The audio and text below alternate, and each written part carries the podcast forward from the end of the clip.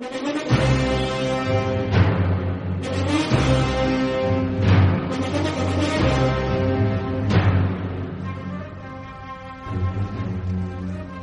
el teniente Aldo Rain y preparo un grupo especial. Necesito ocho soldados. Ocho soldados americanos judíos. Yo soy descendiente del explorador Jim Bridger. Corre sangre india por mis venas. Y nuestro plan de batalla imitará la resistencia apache. Seremos crueles con los alemanes. Seremos conocidos por nuestra crueldad. Y encontrarán pruebas de esa crueldad en los desmembrados, destripados y desfigurados cuerpos que dejemos atrás. Y los alemanes no podrán borrar jamás las imágenes de crueldad a las que los sometimos con nuestras manos, con nuestras botas y con nuestros cuchillos. ¿Estáis conmigo? ¡Sí, señor! Todos los hombres bajo mi mando me deberán un centenar de cabelleras nazis. Y quiero mis cabelleras. ¡Nein, nein, nein,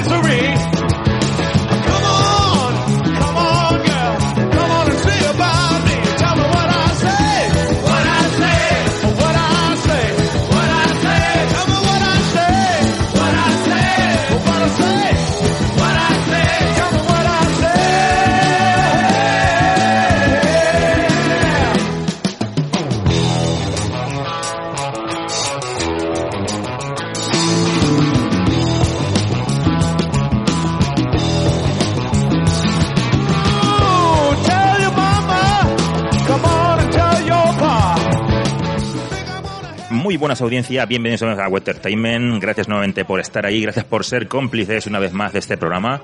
Nos juntamos de nuevo, nos reunimos para, para hablar de, vamos, de lo que más se nos, nos emociona, nos llena, ¿no? Que es, es este mundo de historias, este mundo a través del celuloide, de la televisión, el cine al fin y al cabo, ¿no? La música, las bandas sonoras, todo lo que nos envuelve y nos saca un poco de la rutina diaria. Y como de costumbre, eh, no vengo solo para, para estos programas. Sabéis que siempre eh, nos rodeamos de la gente más entusiasta. Y por aquí a mi lado tengo al señor Víctor Cronenberg. Muy buenas, Víctor. Muy buenas, ¿Qué tal? muy bien, pues encantado. Volviendo con, con Tarantino otra vez, ¿no? A Buah, Entertainment. Ya ves, había, había muchas ganas y, y qué mejor oportunidad. Y con una película que, que es puro Tarantino, ¿no? Ya ves.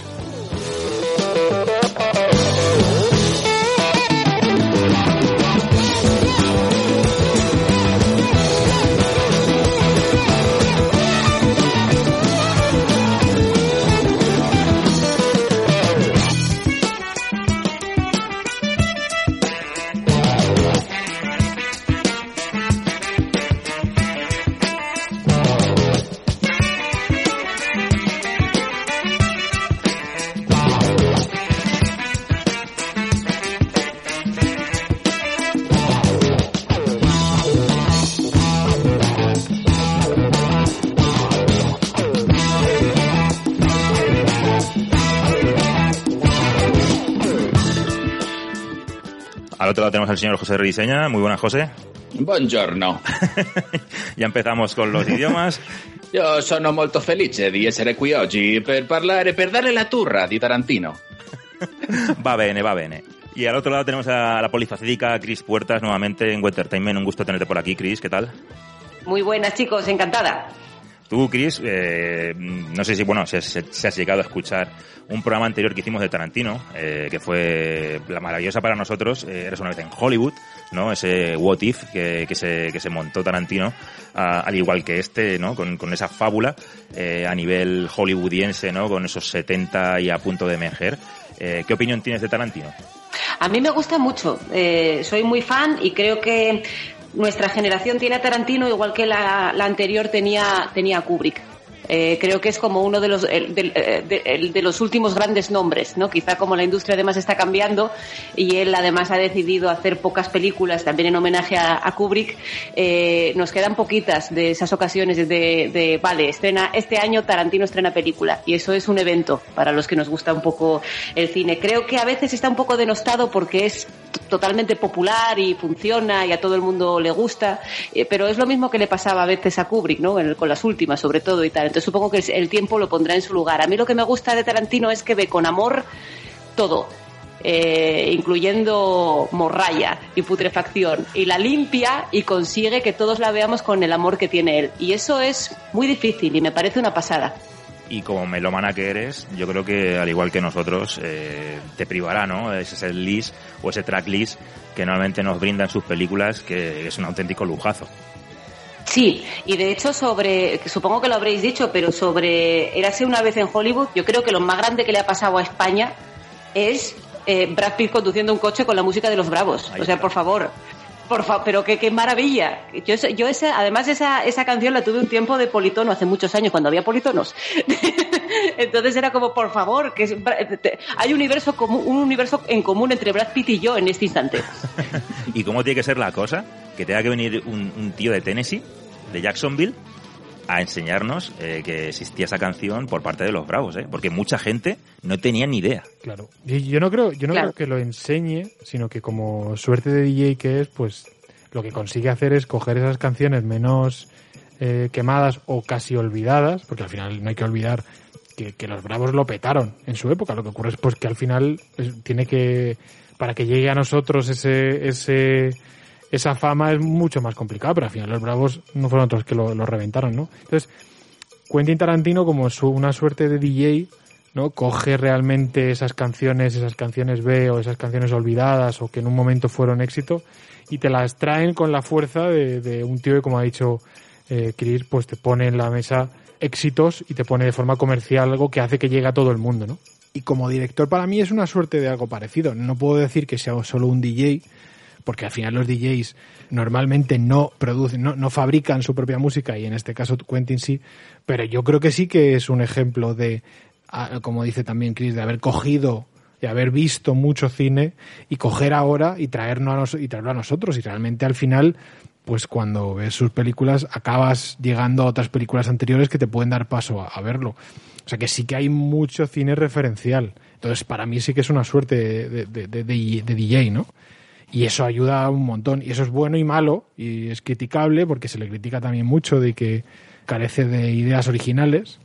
Pero al final yo creo que lo que hace, hace algo que también es muy difícil, que es coger muchas cosas, muchas referencias y meterlas sobre una idea y que tú no solo acabes por ver la película, sino que tú encima, siempre que acabas de terminar una película de Quentin Tarantino, van a pasar dos cosas. Una, que seguro que vas a acudir a las canciones y vas a descubrir tres o cuatro temas que te van a molar muchísimo y que no sabías que de repente Enrio Morricone había hecho no sé qué versión, como ocurre al principio de esta película, que, que me parece acojonante.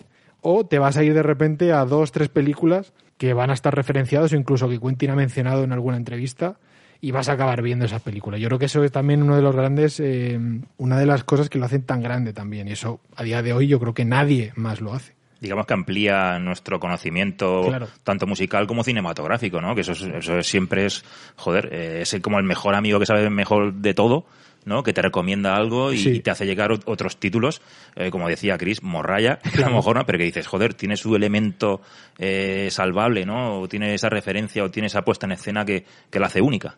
Yo sí que lo veo muy autor. Yo creo que esta cosa como de, como de que es un eh, robador de ideas, esto es un poco como Homer Simpson diciendo aquello de el jazz se lo inventan sobre la marcha. Eso también puedo hacerlo yo. yo creo que realmente Quentin utiliza elementos como, como, pero como si pudieras utilizar pintura o como si pudieras utilizarte, lo convierte en otra cosa y te lo lleva con otra poesía. Es que no tiene nada. Y de hecho, siempre estará todo inventado porque el ser humano lleva muchos años sobre la Tierra y nuestros conflictos son siempre los mismos no va por ahí, yo creo. Hombre, también yo creo que eh, a día de hoy mucha gente o muchos productos audiovisuales juegan con la nostalgia, pero la nostalgia tiene un defecto y es que si esa persona que recibe la película, la música o la novela que se basa en la nostalgia no conoce el material original, no la disfruta igual.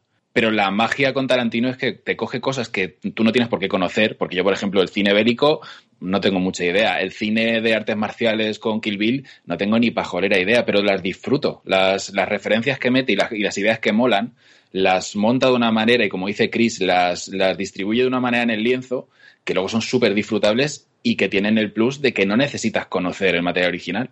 No sé, yo creo que para, para los que realmente les guste el cine y, todavía vean, como en mi caso, que hay muchísimo cine por ver, como también ha dicho José con el cine bélico, Quentin Tarantino es perfecto como ejercicio de ir más allá. Entonces eh, es, es, perfecto para arrancar con él y, también es perfecto para entender métricas que no estamos acostumbrados. Es decir, la, la, las métricas, los patrones de, pues no, solo el cine bélico, el cine spaghetti western, que aquí está súper presente, son métricas extrañas si no estás acostumbrado a ver eh, ese tipo de cine. Y gracias a Quentin, esas estructuras van a, van a hacer que ya no te resulten tan raras, ¿no? Dividírtelo en capítulos, eh, meterte esas músicas, esas estructuras, ¿no? Esas conversaciones por fuera de, la historia que tienes que llegar a entender un poco más o pasar de ellas, pero que están ahí metidas. Eso no suele ocurrir en el cine actual comercial y, no tan comercial, ¿no? Entonces es perfecto, es perfecto para eso, pero eh, realmente Quentin Tarantino es disfrutable a todos los niveles. O sea, realmente Quentin te, te ofrece una, un producto que es increíble. Y si encima lo acompañas de ver sus entrevistas, ver lo loco que está, esas cosas que lo hacen todavía más especial, eh, lo lleva a otro nivel. Pero requiere de eso, requiere realmente, si te gusta Tarantino, tienes que ir hasta el final. A mí me pone muy, me pone muy nervioso en las entrevistas, tío. No puede dejar de moverse. ¿Lo habéis visto en la, en la silla cuando está hablando? Pero eso mola. Pero es que debe ser, debe ser horrible lo de estar en un hotel sentado que son entrevistas de cinco minutos que todos te preguntan lo mismo durante sí, sí. 15 horas. Entonces, claro, luego que si uno es borde, que si luego el otro, que no sé, claro, normal, caray, tiene que ser, tiene que ser insoportable. Entonces yo creo que ya te mueves porque si no te pudres en el, en el asiento. Está tan acostumbrado y yo creo que eh, cuando se pone muy loco, cuando le hacen preguntas vacías, preguntas tontas, ahí el tío se vuelve loquísimo, diciendo, yo no estoy aquí para, para perder el tiempo, ¿no? O sea, es como que él tiene muy claro los tiempos de su vida y es como, yo no voy a perder el tiempo aquí en, en hacer esto, ¿no? O sea, yo, yo claro. no. O sea, él no podría hacer como Santiago Segura, que tiene que perder un montón de tiempo yendo a programas para sacar más pasta para luego hacer películas. Él no, o sea, Quentin Tarantino tendría que hacer cualquier otra cosa. Pero él no puede parar de hacer nada relacionado con el cine, aunque solo, o sea, aunque sea para ganar dinero para hacer cine, ¿no? Y eso hace, claro, que se pille unos cabreos, unos, tanto en, en el set como fuera, impresionantes. O sea, fíjate que y realmente no se le ve que sea o sea, no me da la sensación de que sea un imbécil, pero sí que es cierto que es como muy intransigente con ese tema, ¿no? Y eso también hace, también se entiende. O sea, al final no puedes, no te pilla de susto que una persona como Quentin Tarantino sea, sea así. No, y que también van a pillarlo en muchas entrevistas. Claro, ¿eh? no, no, por sí, supuesto. porque por das, claro, claro. Porque saben que es el nitroglicerina, vamos. Además, pregúntale a Quentin, ¿sabes? Además que es un, te tiene que, como, de, como te coja Quentin, eso es como en la, en la cena de Navidad, como te coja Quentin al lado, te funde la, la oreja, ¿eh? te funde la oreja. O sea, pero por joder, porque el tío lo vive a un nivel que mm, yo creo que muy poca gente va a conseguir vivir al, al nivel que vive ese hombre el cine y la música. Es, es que yo lo veo y es que es, es, pasión. Y es muy complicado llegar a ese nivel. Yo no sé si recordáis vosotros. Sí, Chris, ibas a hablar. No, yo, a que vamos a hablar de lo mismo, ya verás. El, el vídeo aquel es, es, uno de mis vídeos favoritos suyos de entrevistas, que es cuando le preguntan, él tiene una lista de las eh, 20 películas que le hubiera gustado, 20 o, o o 10, no me acuerdo, eh, de las películas que le hubiera gustado dirigir desde el 92, o sea, desde que estrenó Reservoir Dogs hasta entonces, que es un vídeo, debe ser de 2000, igual era, igual era la promo de Malditos Bastardos, igual sería No lo sé, no recuerdo exactamente el año, pero él va hablando de, de, las películas que le hubiera gustado dirigir, que no pudo dirigir. Dice que la primera es Battle Royale y que luego a partir de ahí las pone en orden alfabético porque, bueno, no tiene un, un ranking muy claro. Y es define muy bien su amor por el cine, porque es la lista más ecléctica del universo. Tiene desde el cine más eh, intelectual, el, los mayores ejemplos de moderneo, las películas más comerciales, lo tiene todo, todo, todo. Te, te pasa de Dogville a Speed sin ningún tipo de problema y, y entiendes muy bien lo que ve cada una de ellas. A mí me parece una maravilla, porque creo que sí, creo que es necesario querer todo tipo de cine. Eso es, no, aparte, eh, como tú dices, es la lista anual, ¿no? De las películas más destacadas de, de Tarantino ya es, vamos, se espera como agua de Sí. mayo. Sí, sí. Mira, eh, mira, fijaos lo que me pasó ayer.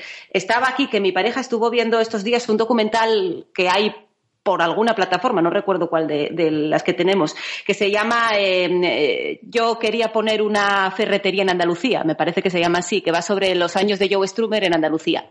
Sí, es una canción que hizo él y tal, y es un, son entrevistas eh, de gente hablando de, Joe Strummer que vivían, claro, estaba en un pueblo allí, ¿no? Y entonces era como que este señor es famoso en Inglaterra, y entonces las cosas que hacía Joe Strummer ahí, con tal. Y hay un momento determinado en el que hablan de una película que fueron a rodar a Almería. Y empiezan a hablar de esa película y sale el director de la película, no sé qué, y hablan, bueno, pues de lo que fue pasando. No os digo nada porque el documental está muy chulo y lo, lo podéis encontrar con cierta facilidad. Y están hablando de esta película y claro, según iban hablando, me, dice Kike, dice, oye, esta película tenemos que verla.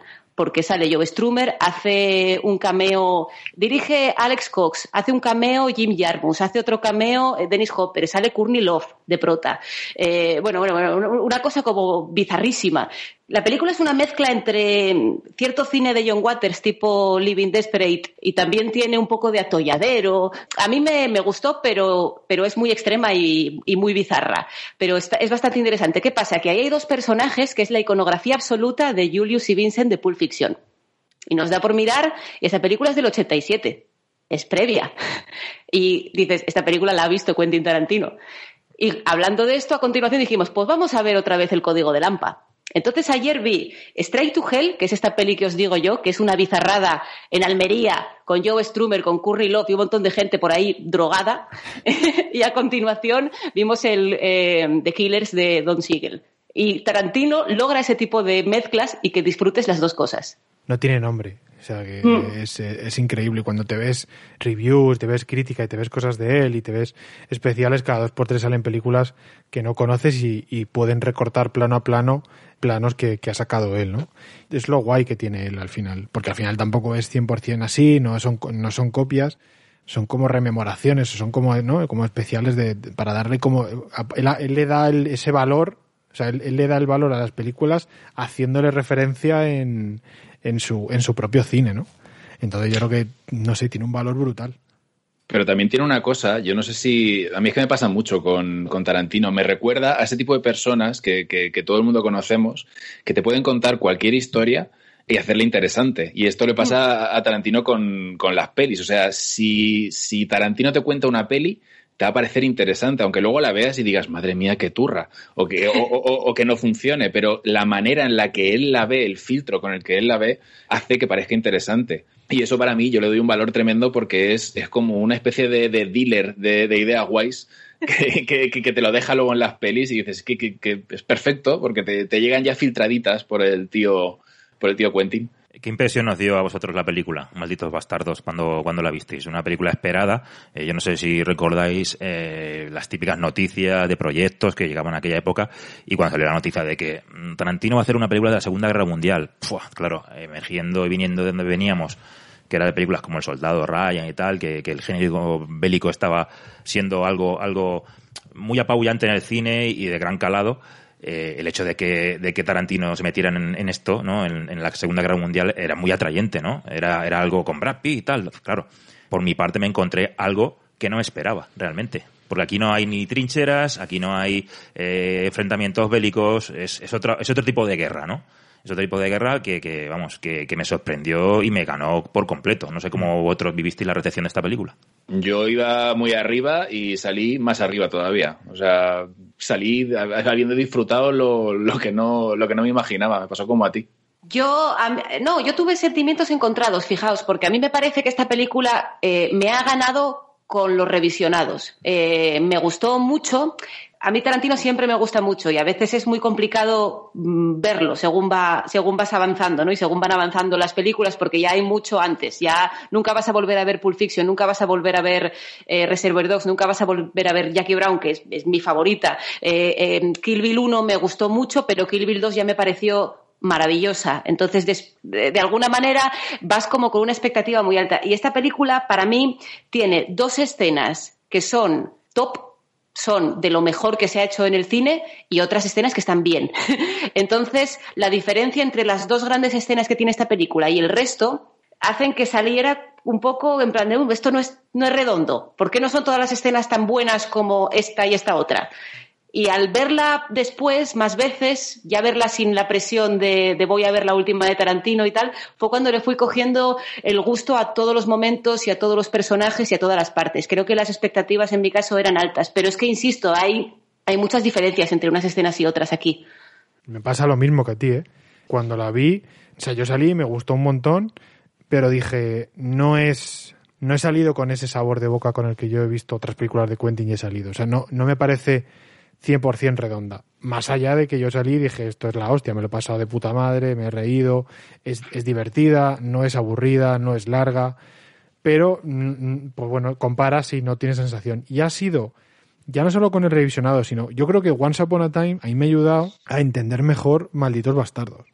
Entonces, cuando la he visto ahora, he entendido mucho más el, el concepto y la idea de este hombre, de, de, que, de lo que quiere hacer, ¿no? Y lo que ha estado haciendo con, pues con Django, lo que ha estado haciendo con, con Once Upon a Time lo que ha hecho con Malditos Bastardos. Y ha sido ahí cuando yo la he entendido más.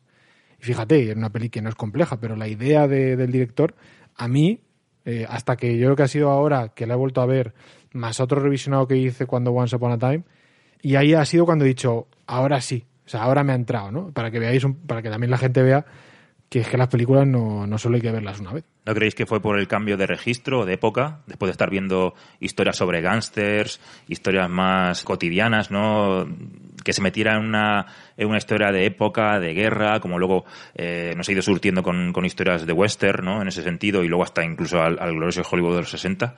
eh, ese cambio, ¿no? Ese cambio radical de, de ubicar sus líneas de guion y sus acciones y sus movimientos de cámara en un entorno más clásico. Vamos, en mi caso no, en mi caso de verdad, el cambio es entre la primera escena y la siguiente, por ejemplo. Es que me parece, bueno, ya hablaremos escena por escena, pero es que la primera es tan buena, tan extremadamente buena, que, es más dentro de la, de la propia película que, que en otro sentido. Y hay ciertas expectativas que uno se crea, por ejemplo, yo creo que Brad Pitt es un actor muy interesante y que ha hecho cosas muy chulas con los Cohen y que ha hecho cosas muy... y quizá esperaba algo mucho más gordo.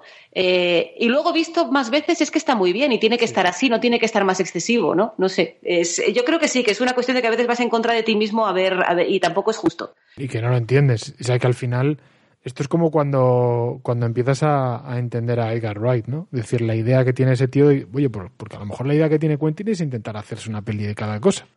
Es que, y, y no es ninguna locura, ¿no? Es decir, intentar tocar un poquito todos los temas.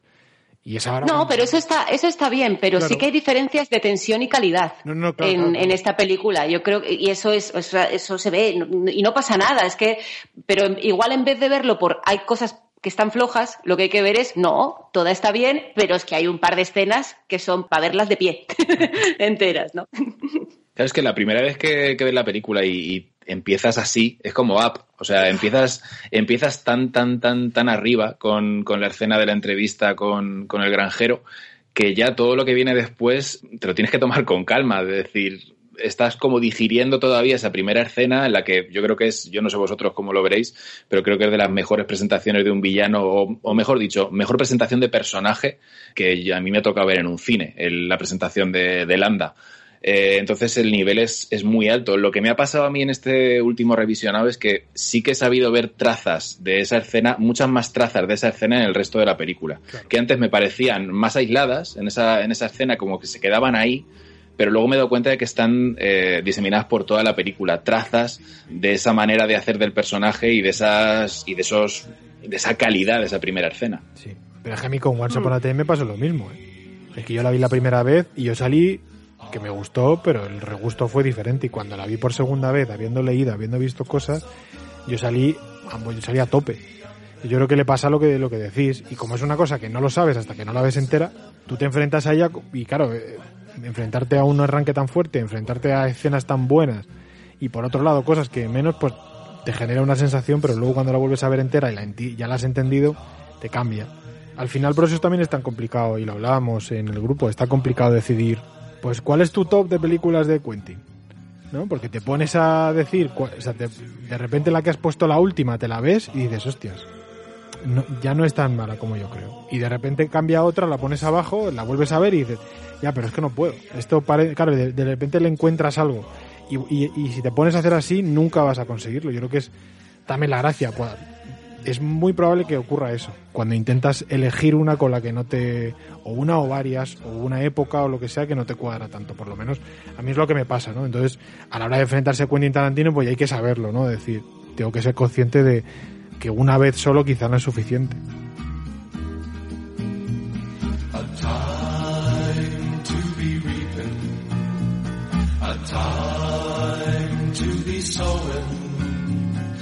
Time just for living, a place for to die.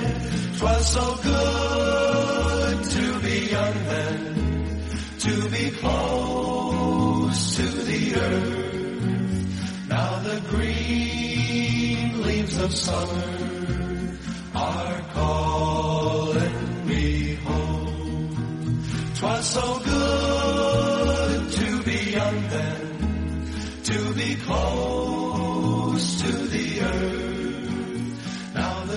Pues a ritmo de este Green Leaves of Summer de Nick Perito, la música de Dimitri Dionkin, eh, vamos a meternos de lleno ¿no? en, en estos malditos bastardos, en estos Inglorious Buster de Quentin Tarantino que nos trajo en el, en el 2009.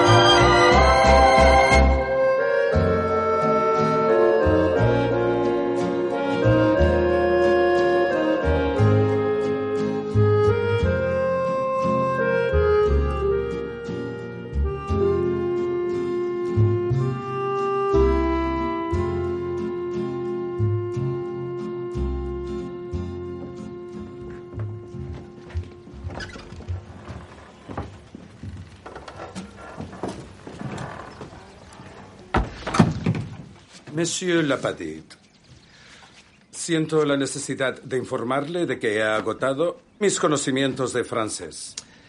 Y si continúo hablándolo, sé que acabaría poniéndome en evidencia. Sin embargo, usted se defiende correctamente en otros idiomas, ¿verdad? Uy.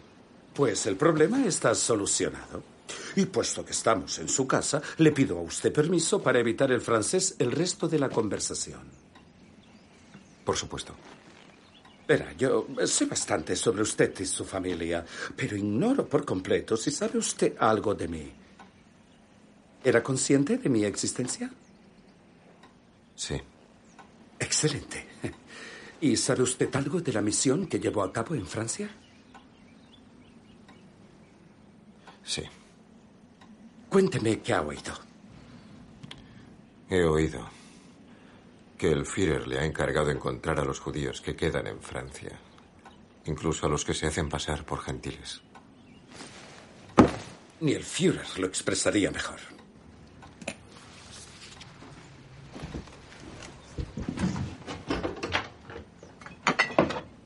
Monsieur Lapadit, ¿conoce el sobrenombre que el pueblo francés me ha puesto? Esas cosas no me interesan. Pero sabrá cómo me llaman. Algo he oído. ¿Y qué ha oído?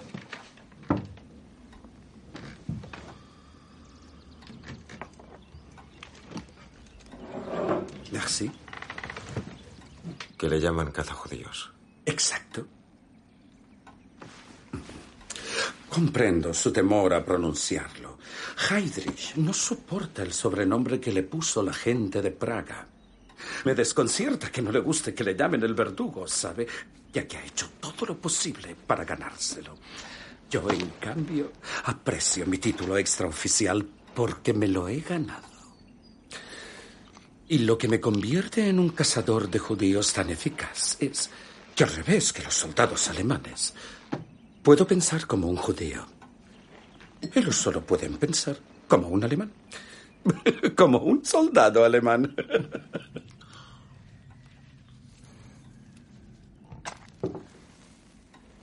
Verá, si tuviera que decidir qué atributo comparte el pueblo alemán con un animal, diría que el instinto depredador de un halcón. Pero si me preguntan, diría que los judíos comparten los atributos de la rata. El, el Führer y la propaganda de Goebbels dicen prácticamente lo mismo. Pero nuestras conclusiones difieren en que yo no lo considero un insulto. Imagine por un momento el mundo en el que vive la rata. Un mundo hostil, es cierto. Si entrara una rata correteando por esa puerta, ¿la recibiría con hostilidad? Supongo que sí. ¿Alguna rata le ha hecho algo para despertar esa animadversión en usted? Propagan enfermedades y te muerden. Las ratas causaron la peste bubónica, pero hace tiempo. Piense una cosa, cualquier enfermedad que propague una rata o una ardilla también puede. ¿Está de acuerdo? Uy.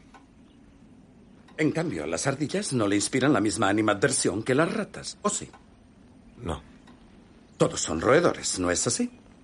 Y salvo por la cola, incluso se parecen, ¿no? Una reflexión interesante, coronel. Pero por muy interesante que la reflexión pueda ser, no influye ni lo más mínimo en lo que siente. Si una rata entrara aquí ahora mismo mientras charlamos, ¿le ofrecería un delicioso plato de leche? Seguramente no. Hmm.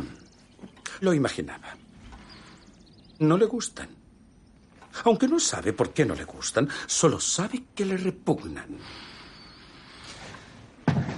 Por consiguiente, un soldado alemán registra una casa en la que sospecha que se ocultan judíos. ¿Dónde busca el halcón? En el establo, en el desván, en el sótano, en cualquier rincón donde él se escondería. Pero hay muchos rincones donde un halcón no se ocultaría. No obstante, la razón por la que el Führer me sacó de mis Alpes austríacos y me trajo a esta zona ganadera fue porque yo pienso de otra forma. Porque soy consciente de las tremendas proezas del ser humano cuando se queda sin dignidad.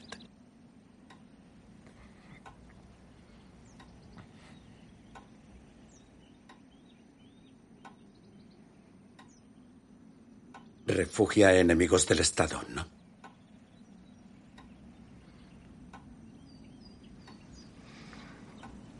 Sí. Los oculta bajo el suelo, ¿verdad?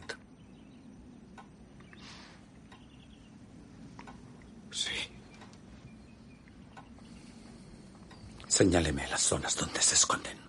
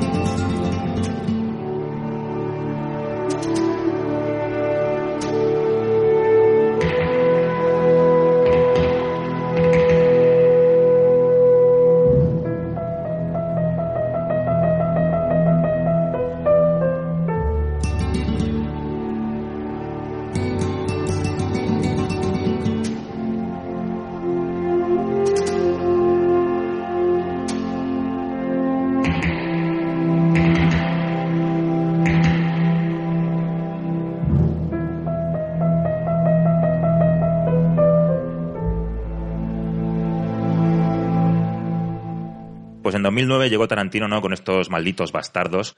Una película apadrinada por los Weinstein, ¿no? Y producida por, por Universal Pictures. Ya solo la, la introducción del logo de Universal, ¿no? El famoso logo de los 60, tanto en esta como en Eras una vez en Hollywood, y metía el, el clásico logo de la Columbia, que nos surte, ¿no? Inicialmente con, con ese logo de los 60 de, de la Universal y que ya te mete de lleno, ¿no? En, en, en esta historia. Pero ¿qué, no, qué nos cuenta? Eh, ¿Qué nos cuenta esta historia de Tarantino ambientada en la Francia ocupada por los nazis? Es una historia, es una mezcla entre varias historias y todo tiene que ver al final con Hitler, que es un poco la, la gran base. Tenemos por un lado a Hans Landa, que es uno de los villanos más chulos eh, de la historia del cine y hablaremos mucho sobre él, que es el nazi. Tenemos por un lado a los malditos bastardos, que forman parte de la trama, pero tampoco son necesariamente los protagonistas, son unos renegados, unos soldados que, que, se dedican a vengarse de los nazis del modo más bestia posible. Tenemos por otro lado un grupo de espías con una bueno, en la estela un poco de las actrices clásicas que se contaba que eran espías y que, y que estaban en los dos bandos y que iban moviendo información, eh, que está ahí Diane Kruger maravillosa. Y luego la historia de Shoshana, que quizás sea lo más importante, ¿no? Que es esta chica que, que está oculta eh, en Francia, que consigue escapar, que hace una nueva vida con un nombre falso dentro de, eh, llevando un cine. Por un lado la está buscando Hans Landa y por otro lado la está intentando conquistar Daniel Brühl, eh, que es un, un joven héroe de guerra. Y todas estas historias van confluyendo alrededor del cine hasta que pasan cosas. Pues como bien decías, este film episódico, ¿no? Típico de Tarantino, nos arranca, ¿no? Con, ese capítulo 1, nombrado por él como, como Eras una vez en la Francia ocupada por los nazis, que era inicialmente la idea que tenía él de ponerle el nombre a la película. Pero lo descartó totalmente y usó en homenaje a la película de Denso Castellieri, aquel maldito tren blindado, ¿no? Que aquí, bueno, que en Estados Unidos se conoció como Inglorious Bastard, que luego él tomó el nombre cambiándole el Bastard por Busters, eh, por modificarlo eh, nos mete de lleno, ¿no? En, una campiña francesa, con una puesta en escena maravillosa, ¿no? Con esa música de Morricone ya sonando, totalmente ambientando la situación, ¿no? Y como bien dice Chris, presentándonos a uno de los villanos cinematográficos con ese Oscar, ¿no? De, de, de Christoph Wolf, maravillosamente retratado, ¿no? En, una, vamos, en una película. No sé qué, pensáis. Eh, vamos a ver, es que la primera vez que se ríe Christoph Waltz como Hans Landa, si paras el vídeo, se ve cómo le dan el Oscar. O sea, se, ve una mano que se mete en la pantalla y le da, y le da premios. Cuando llega y le dice, dice, nos, metemos a tu casa, ¿no? Como diciéndole, o sea, no hay, ya no hay opción. O sea, esa frase de nos metemos a tu casa y el, el otro le da pie para que vaya adelante y él lo coge del brazo y dice, tú delante mío. No, esa, ese, ese poderío es, es la hostia. ¿Vosotros habéis visto la peli en original o doblada? Sí, original, sí. Original y doblada. Yo la, la he visto tantas Sí, veces yo- dos. que he visto de las dos formas. ¿Chris? Sí, sí, porque en el cine en Asturias llegó, llegó doblada de- en su momento, entonces a partir en pantalla pequeña la he visto original. Y es que no la he visto doblada y tenía la duda con todo esto. Eh, claro, está subtitulado todo el rato. Está la todo el parte- rato que partes- no habla en inglés, Exactamente. Que es, Mm. que es la mitad de la peli Pero, más. pero- pero el doblador de Christoph Wolf, eh, bravo, como diría. Eso es que ¿sabes? sí, justo Sí. ahí- iba justo ahí, ¿eh? Iba justo ahí. Que os quería preguntar porque no sé hasta qué punto puede condicionar si habéis visto las dos formas, porque yo solo lo he visto en original. Es una película, es de las pocas pelis que no he visto de las dos maneras. Esta la he visto entera siempre que la he visto en original. Es impepinable verla en versión original, por todos los idiomas que, que florecen la, la película, eh, la, la actuación de, de Christoph Waltz en diferentes idiomas y luego que tiene pues los sentidos, los acentos, eh, todo el jugueteo que tiene el chapurreo, es, es esencial verla. Pero claro, pero ya te digo, en versión doblada también tiene un Está muy bien doblada. está muy bien doblada, sí. Qué bien. Ah, no, no, era justo por eso, porque tenía la duda y no la he visto y, y ya que íbamos a hablar de él, digo, macho, me, me, me gustaría saber qué tal es el doblaje de él, que yo me parece el más, el más importante para mí. Me pasó una cosa con esta, la primera vez que vi la película, no sé si, si os pasó a vosotros, y es el efecto de no conocer al actor. Me vino mucho, mucho, mucho mejor para aumentar el efecto del personaje. O sea, el efecto de que te, de que te impresionara, de que te dara miedo, o sea, que te diera miedo, que te creciera toda esa tensión, al, al ser la primera vez que veía a ese actor, se multiplicaba todo, porque no lo tenía referenciado a ninguna película anterior. Creo que, que flipamos todos tanto con Christoph Waltz, o sea, es un nivel tan alto de interpretación que igual por eso también eclipsa un poco a todos los demás. Y luego lo hemos visto más veces y como sí que ha repetido personaje más veces, quizá porque se lo hayan pedido o por lo que sea, ya no nos causa ese impacto. Pero yo me acuerdo de ver esa primera escena, porque los dos están geniales, ¿eh? Denis Menochet está también maravilloso. Pero claro, dices tú, pero esta gente, ¿de, ¿pero de dónde han sacado a esta gente? O sea, son como, no sé cómo deciros, es como si estás esperando ver una función infantil con niños bailando y de repente es el ballet de Moscú. Es una cosa como, pero, pero, pero, pero, ¿cómo pueden llegar a este nivelazo interpretativo tan gordo en una Sí, sí. escena que empieza suave, que hay una cantidad de tensión enorme, que Tarantino es muy listo de cuándo nos da la información que nos tiene que dar? Eh, bueno, bueno, es una pasada, pero ¿cómo están ellos? Están tan bien. Por eso digo que, claro, Imaginaos la época. Hemos ido viendo las películas de Tarantino y no sabemos dónde va a llegar Tarantino con esa película. Entonces, que la primera escena sea tan gorda, dices, madre, ¿dónde va a acabar esto? ¿Sabes? O sea, ¿dónde va? Porque si todo va al nivel de la primera escena, está por encima de todas las demás. Es que está a otro nivel, está claro, está claro. Toda esa parte. Y como dice José, a mí me pasó también, ¿eh? El desconocimiento, ya no solo de Christoph Waltz, sino de- del resto de personajes, en gran parte en esa primera escena es como da la sensación de que sea real, ¿no? De que te has colado ahí en medio de, de una casa donde va a pasar algo gordo y donde sabes que además va a pasar algo gordo porque la forma además de, de grabar de Quentin, de, de cómo va metiéndose detrás. Hay, una, hay un momento, ese momento de cuando entra en la casa y tú ves, eh, los ves a ellos dos a través de los hombros de, de sus hijas. O sea, tú sabes que tienes que estar acojonado. Y no sabes por qué. Luego ya sabes por qué. Porque te lo va explicando el propio personaje, ¿no? O sea, tú ya sientes el miedo y todavía no sabes el por qué. Y poco a poco te lo vas a ir descubriendo, ¿no? Y ese, el no conocer a la gente provoca que de repente digas, Dios mío, si es que esto, eh, como además es Quentin Tarantino, no sabes por dónde puede llegar. No, no, la tensión, la presentación. Y es, pf, claro, es el arranque, además, y aparte es muy spaghetti western, joder, es que es muy arranque, eh, musiquita, familia trabajando tranquilita y viene alguien a joderte la marrana, ¿no? Y, y es verdad, y, y con ese tono de música, ese, no sé, a mí me parece yo, es que ese arra- con ese arranque, claro, ese, ese arranque es bueno, es tan bueno como decís, condiciona el resto de la peli. Te mete en una, en una tesitura y en una expectativa que hay que saber medirla bien. Y es porque al final es que si no te vuelves loco. Y al final, bueno, sí que es cierto que, bueno, Christoph Waltz es, es- eh, Waltz es el que sale en más capítulos realmente, ¿no? Es el- es el- realmente es el, es, el, es el personaje que más va a salir en Eh, toda es la que película. Es que yo tengo la teoría, teoría bastante cutre, de que esto es una especie de, de nazi Sherlock Holmes, o es una película sobre. Sherlock Holmes ayudando a los nazis, y realmente el protagonista aquí es Landa, o sea, es eh, Landa resolviendo el misterio de- de- del ataque al, al cine. Que evidentemente no estamos con él, nosotros estamos con los buenos, pero ¿qué hubiera pasado si Sherlock Holmes hubiera caído eh, hipotéticamente en, en la ficción en ese, en ese bando, claro, en el en lugar del otro? Sí, pero ¿no, no, ¿no creéis que te llega incluso a convencer? Cuando le da las razones, le pone el ejemplo de las ratas, ¿no? Eh, vamos, que realmente eh, lo pone en una tesitura a, a Michel Apatit. Increíble, ¿no? O sea, lo hace, lo hace Me le baila, descubrir la, la tostada. Básicamente está calentando la mantequilla para que al final solo taque clavar el cuchillo y, y así es lo que ocurre. O sea, y por eso el tío, todo el desarrollo es para eso. Todo el desarrollo llega, hay un momento de la conversación cuando dice van a entrar mis hombres, vamos a, vamos a revisar aquí y si vemos alguna, alguno, alguna negligencia que vamos a encontrar, como dice, y ahí es, es la clave.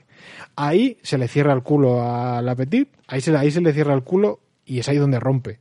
¿No? Entonces el tío ha estado fabricando todo eso todo el rato y como bien dice eh, eh, José, en ese juego de poder además, con- además con, con- con esa estética de, de Sherlock Holmes, que yo también tengo esa teoría completamente, Sí, porque ¿no? Sí, creo sí. que durante la película hay momentos muy previos a que se descubra el pastel donde da la sensación de que él ya sabe por dónde va a ir todo esto. ¿eh? y lo oculto y lo refinado que es. O sea, pero Claro, es, que, claro. es que ves eh, los planos de cómo él va marcando la escritura y Tarantino te enseña cómo, cómo escribe con la pluma. O sea, con una rectitud, cómo coloca la pluma, el tintero, cómo abre y despliega el, el- el- el libro, ¿no? Donde tiene todo ahí registrado, cómo marca directamente con, con un simple y un toque tan efectivo, ¿no? Eh, cada, cada punto de lo que, de lo que tiene escrito, ¿no?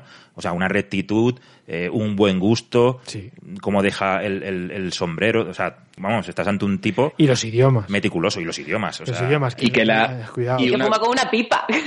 Claro, y, la- y que la primera vez, la primera vez no te estás dando cuenta de eso porque estás completamente eh, deslumbrado por el, por el teatro que monta el tío, pero todos son tácticas de interrogatorio que luego adapta a, a las siguientes escenas. O sea, lo de utilizar el tabaco, eh, lo de utilizar, porque no es utilizar la pipa porque sí, sino utiliza el, el- el tabaco que mejor le viene a la escena para, para funcionar. Utilizar la comida como elemento para ver cómo reacciona el interrogado. Eh, porque si os fijáis, ahora más adelante en, la película eh, lo utiliza así, o sea, los elementos de una conversación los utiliza para, para ver cómo reacciona el otro cuando surgen. Y es una pasada, porque la primera vez no te das cuenta, pero luego conforme avanza la película dices, es que este cabrón tiene todos los pasos eh, completamente estudiados para, para descubrir lo que quiere descubrir, claro. Y luego, aparte, lo que, lo, lo que venía diciendo anteriormente, cómo se bebe la leche, ese vaso de leche, que se lo está bebiendo de una, de una, y cómo termina de apurar el vaso, que parece, bueno, y a mí me recordó a Paco Martínez Soria cuando bebe del porrón y se lo pega en el pecho, ¿no? Haciendo ese, ese, ese toquecillo de Paco Martínez Soria, ¿no? Genuino. Y coge el vaso y, y- y se lo pone enfrente como si, como si fuera Hamlet, ¿no? Vacío, con su estela de, de- de leche el vaso, y esa luz, ese foco, que es que dices, joder, es que me da ganas de pegarme un vaso de leche. Quiero probar el, quiero, quiero probar la leche de esas vacas, ¿no? De, de, de Monsieur L'Appetit.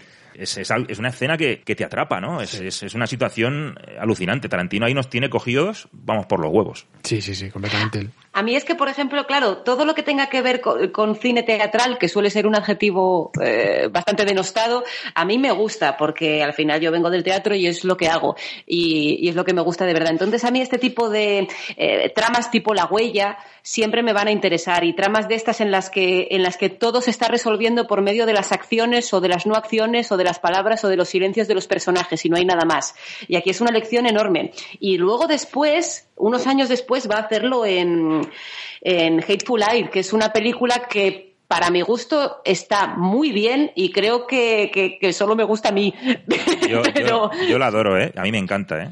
a mí me parece una pasada, Ah. porque pasa, pasa lo mismo que con esta escena. Tú no sabes qué quiere cada personaje, no sabes qué está dispuesto a hacer para conseguirlo y cómo están jugando. No lo, no, y, y- y es continuo, continuo, continuo, continuo. Pasa que, bueno, va más a fuego lento y es más Agatha Christie, pero es una pasada también. A mí esa, esa película me perdió a, a mitad de peli, me, me perdió. Pero eh, lo mismo me pasa como a Víctor, que es cuestión de volver a ella con otros ojos. Pero es verdad que en el cine a mí me perdió. A mí, a me hizo falta verla dos veces. ¿eh? Yo la Yo- a mí la primera vez se me hizo cuesta arriba, pero porque es lo que pasa. No sabía que me iba a enfren- a enfrentar a una película de cine teatral. Si yo lo hubiera sabido de mi momento, que fue lo que me pasó la segunda vez, que a mí me gusta mucho el cine teatral, hubiera dicho, vale.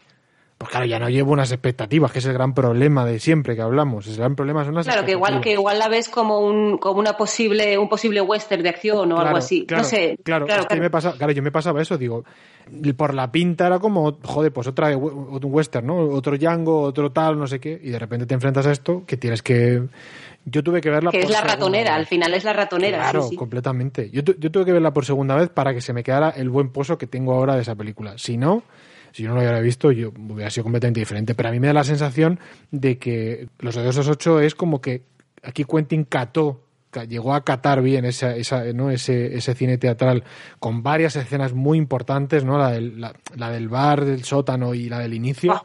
Es con, y yo creo que el tío dijo a tope, o sea, a tope con esto. Mm, Quiero, quiero probar a hacer una entera, pues yo creo que se le da muy bien.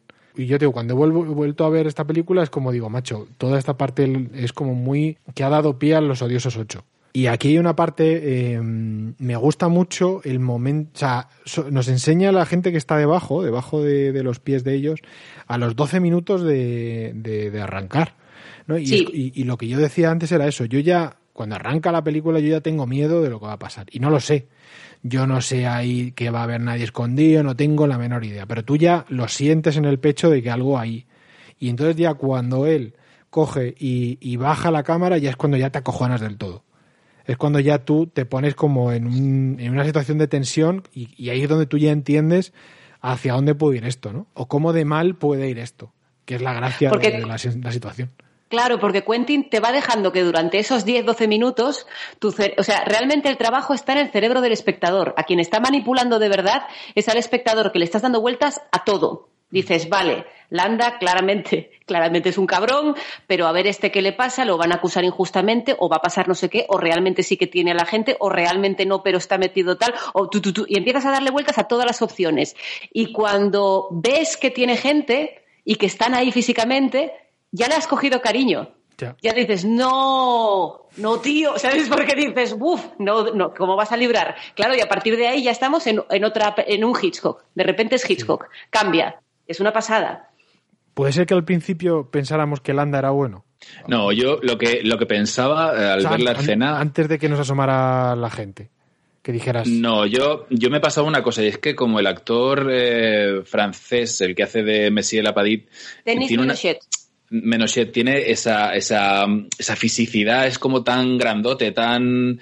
eh, no lo ves seguro de sí mismo, pero no lo ves tampoco... Lo ves como a la espera, como, como defensivo, ¿vale? Entonces hay momentos de la conversación, eh, antes de que se vea lo, de, lo del sótano, que realmente lo ves como va ganando seguridad, como va contestando preguntas y va ganando seguridad, seguramente porque Landa lo está engañando, lo está llevando por donde lo quiere llevar.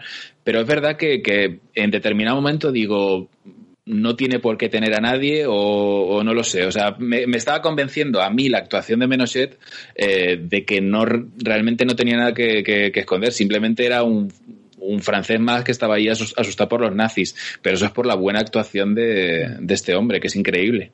Este tiene que tenerlo muy en cuenta. Yo lo vi además, bueno, y vosotros seguramente, dos años después o tres años después, en un peliculón que es la de Dan la Maison, en la casa, que está basada en El chico de la última fila. Es una peli de 2012 francesa de François Ozon que está muy guay. Muy bien, muy bien. Está basada en un texto de Juan Mayorga. Y mira que he visto esta película, que esta escena es como especialmente tal, que lo he visto cien mil veces, pues yo vi la película entera con este señor de protagonista y yo no sabía que era él. pues súper versátil este tipo, súper versátil, súper interesante. Y descubrimos también a Lia Seydoux, que sale aquí, haciendo Ah, de hija ¿es de? Lapadit también. Claro. Es verdad que luego salía. Eh, estuvo en, ¿Salía en La- James Bond, puede ser? Sí, la, La vida- vi- en la vida de Adele. también. Ah, es verdad. Y una ponzoña infecta que recomiendo por favor desde aquí que no la vea nadie, porque me engañaron a mí, pero espero que a nadie más. Hicieron unas fotos súper chulas para el Vanity Fair o alguna revista de estas, Elías Sedux y Vincent Cassel, con una versión de La Bella y la Bestia que tenía una pinta ahí como súper sexy todo y súper oscuro y no sé qué. Y aquello era un desastre. Bueno, bueno, bueno, bueno. El malo Eduardo Noriega. Bueno, bueno, bueno, bueno, bueno, bueno. bueno. Qué maravilla. Bueno, bueno, bueno. To- to- Todo lo gordo, de verdad. O sea, terrible, terrible. Joder. La verdad es que eh, la, la escena, la escena eh, eh, Tarantino sabe, porque esta película es puro Tarantino, ¿no? Eh, aquí aparte usa Morricone hasta la saciedad, ¿no? Y, y de manera magistral toda esta tensión, eh, aparte culmina con, con el tema eh, de Meredith, eh, de, de Morricone, con ese fusilamiento también súper estratégico, ¿no? Eh, Landa cambiando el idioma para que la familia de Dreyfus no se entere de lo que están hablando. La Patty y él, que también es, es otra, es otro guiño y otro toque de tensión magistral dentro de la secuencia. Y ese tiroteo brutal que hace que todo desemboque en esa huida de, de Shoshana, Dreyfus, campo a través, ¿no? Por la campiña, es, es alucinante, ¿no? O sea, aquí Tarantino incluso te, te muestra que el hecho de que, que un- una simple bala puede cambiar el curso de la historia, ¿no? Esa tensión de decir yo soy yo soy el gato que caza el ratón, eh, él pensándolo internamente, Hans Landa, soy el caza judíos, aparte que tiene ese sobrenombre, lo conocen, saben que lo conocen por ese sobrenombre, que lo ha demostrado, ¿no? En esa escena súper tensa, en ese primer plano, apuntando a Shoshana, porque se la podría haber cargado, pero no, quiere jugar. Pero esa decisión de decir, la mato, se hubiera acabado la historia, ¿no? O sea, es, también es un, es un punto eh, de decir que una bala puede salvar el curso de la historia, ¿no? Te lo deja ahí caer Tarantino, ¿no? Con esa manera, con esa música tan, tan magistral de- del encuentro de la filia, ¿no? También de Morricone, que es, que es monumental, ¿no? Ese piano tan, tan tenso ahí. Es, vamos, es una escena, son 20 minutos de película, 21 minutos, que es que ya te, vamos, te tienen atra- atrapadísimos, ¿no? Sí. El primer capítulo es inconmensurable. Puede ser, puede ser además que eh, lo que has comentado antes de, de la intro de Universal, que es el- la intro de los 60, tenga algo que ver un poco con el tono Sergio Leone de la peli, ¿no? Es decir, porque al final los 60 no son ni los 40 donde se ambienta la peli, ni es, la, ni es el logo de la actualidad, y el arranque de la película es Sergio Leone. Sí, no, es un homenaje a ese cine bélico, ya sea eh, desde la gran evasión, de John Sturge, pasando por El desafío de las águilas, con, con Richard Barton y Eastwood, Los cañones de Navarone, ¿no? Eh, todo el Black Exploitation eh, italoamericano, ¿no? Que hubo sobre películas de guerra, ¿no? Con, de serie B, con, con, vamos, con estos carros blindados, vamos, todo lo que también Rick Dalton nos mostró Claro. en en Hollywood, todo ese cine, que vamos, que tiene magia, tiene muchísima magia, eh, ambientado con la música de Morricone, aquí te lo, te lo plasma de maravilla.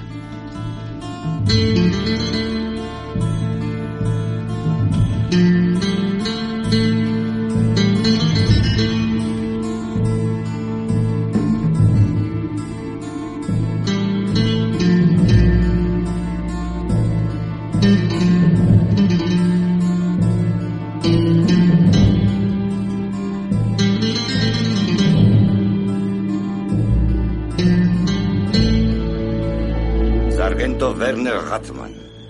Teniente Aldo Rein, encantado. ¿Sabes lo que significa siéntate? Sí. Pues siéntate. Asumo que sabes quiénes somos. Usted es Aldo Lapache. Si has oído hablar de nosotros, sabrás que no nos dedicamos a hacer prisioneros, sino a la matanza de nazis. Y eso lo hacemos cojonudamente. Sí, señor. Así que hay dos formas de zanjar este asunto. O te matamos o te soltamos. Que salgas vivo de este arroyo depende completamente de ti. Siguiendo ese camino hay un huerto. Aparte de vosotros, sabemos que hay otra patrulla teutona tocando los cojones. Si esa patrulla tuviera algún tirador de élite, ese huerto sería una gozada para probar puntería. Así que si quieres volver a comer bocadillos de chucrut,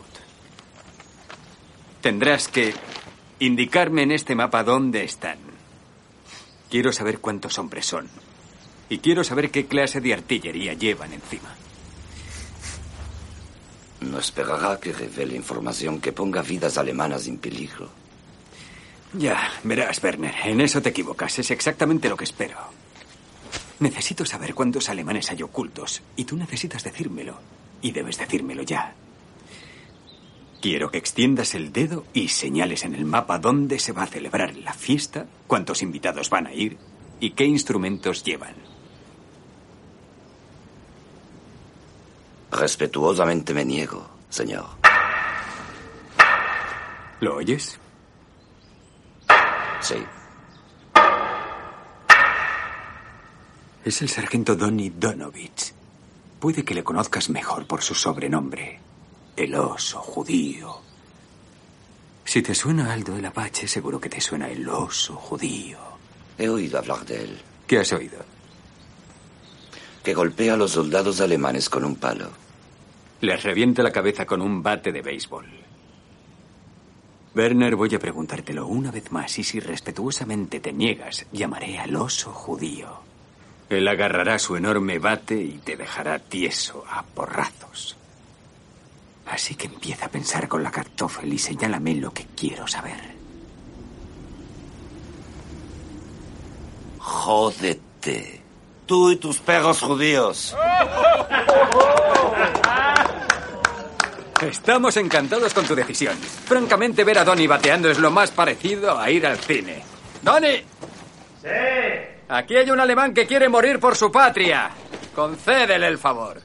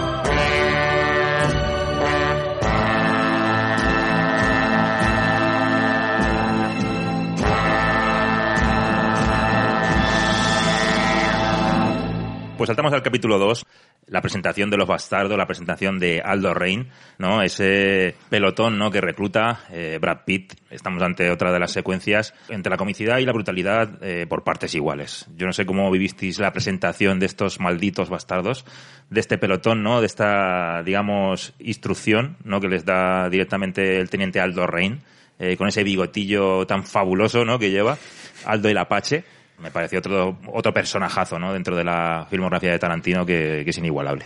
Yo lo viví muy a tope porque tiene como un montón de, de, de marcas y de cosas el personaje que lo hacen súper interesante. Como tú dices, el, el, acento, el acento loco este, la, la, la, mandíbula que se le va, que aún la tiene en Tennessee. El cuello con la marca de, con la marca de que lo han colgado en algún momento que dices, es que ya solo con esto, solo con la, con la estética del personaje ya te está contando y te está sugiriendo muchas cosas. Mm. Y luego la presentación de personaje, que eso siempre de, de, personajes, de lo que son los, los integrantes de la, del escuadrón este, que es maravilloso. Y bueno, que yo en ese momento no había visto The Office, pero que tiene, tiene hasta el puto Ryan. O sea que... Puto Ryan. A Vijay Novak. Está, Novak está muy bien. Yo creo que el concepto que más me gusta a mí de, los malditos bastardos es que se basa en el poder de la, de, de la mitología y la mitomanía que el nazismo hacía uso y que Hitler era muy inteligente y que sale además en la película. Yo creo que jugar con el hecho de vamos a crear miedo eh, en los alemanes, ¿no? Queremos que se acuerden de nosotros, queremos que cuando estén en la cama se acuerden de, de, de estos bastardos que van a acabar con ellos, ¿no? De la misma forma que, Hitler jugaba con, el mito, jugaba con, la mitología, como si Estados Unidos hubiera entendido el juego de, de, Hitler y hubiera dicho, lo más inteligente no es llevar allí a, un ejército gigantesco, sino una pequeña tropa y encima con, hombres como el, el, ¿cómo se llama? El oso judío, ¿no? Es decir, y, y con toda una, una, una, una mitología alrededor que va que es mucho más potente no y por y porque entienden que como gran parte del latín del nazismo se basa en eso y, y, no es como joder eh, qué, qué, qué, buena idea y qué, qué bueno además que aparece que aparezca esa escena con Hitler diciendo nunca más nadie va a poder llamarlo el oso judío no porque él entiende él sabe el poder de eso del poder de cuanto de, de, de las palabras no el poder que le llega y porque él jugó a eso muchísimo. Y eso me parece de lo, de lo más potente, el concepto más de los más potentes. Y me, me dejó súper loco. Eh, eh, llegar a entender bien de qué iba esta gente. No era solo de matar nazis. O sea, no, esto no va solo de matar nazis, ¿no? Y eso me parece lo más, lo más chulo. Y que usa como, vamos, como método referencial los dos del patíbulo, ¿no? Claro. O sea, en plan de cada personaje con su nombre, con su leyenda, donde cada uno tiene su estilo de hacer daño, por así decirlo, ¿no? Eh, y luego con esa digamos, eh, requisito ¿no? que, Aldo Rein eh, impone a cada uno de los bastardos, que son 100 caballeras eh, nazis. Por eso lo llaman Aldo el Apache. A vosotros, a vosotros no, a mí es que me pasó durante un segundo, se me sacó porque me acordé de Top Secret. Estaba viendo, estaba viendo Hugo, Hugo, Stiglitz, no sé qué, digo, que pelí, que pelí. Café olé. Café olé. Yo estaba, estaba ahí, pero de pronto mi cabeza se, se fue de viaje a Top Secret. Es verdad. Es oh, verdad. qué bonito. Qué guay. Pero qué, qué, qué, qué presentación más bien lograda. Mm. Claro, para los que no lo sepáis, y está ahí metido con calzador, bueno, está metido por, por insistencia de, de, Samuel L. Jackson, el que narra, el que hace el currículum de West es Samuel L. Jackson, Qué bien. y te muestra las hazañas, entre comillas, ¿no?, contra los nazis de, de este tío, que es, eh, vamos, todo súper bien representado con la, con la prensa de la época, la propaganda, y, y cómo actúa, ¿no? Eh, Mm. Muy, muy, muy brutal. Y que yo me flipé, yo me flipé muchísimo porque como estás eh, más o menos con una narración normal, porque vienes de la escena tan grave de, de la campiña y tal, y ya empieza el rock and roll, tío. Empieza la, la presentación de West Stiglitz, ya cuando aparece la tipografía esta, yo que soy una putilla de las tipografías, con ese color amarillo de Tarantino, esa música, esa narración de, de Samuel L. Jackson, dices, es que me estoy flipando.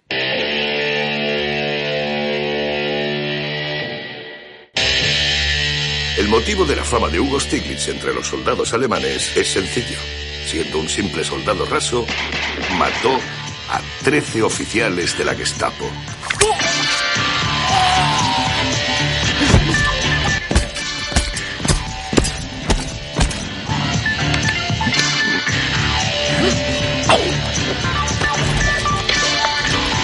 En lugar de llevarlo al paredón, el alto mando decidió enviarlo a Berlín para una ejecución ejemplar. Huelga decir que cuando los bastardos se enteraron, no llegó a su destino.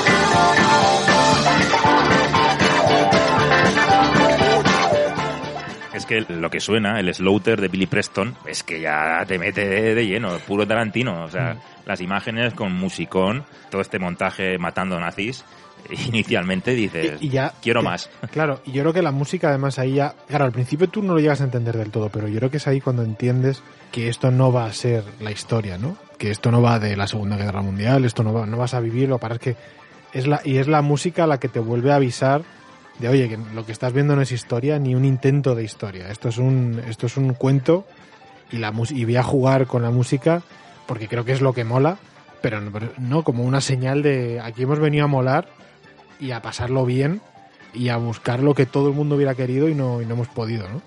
Lo que pasa que, eh, lo que decíamos antes, como vienes de una escena tan potente que Claro. tardas en digerir, esta es una de esas escenas que se gozan la segunda vez que ves la película.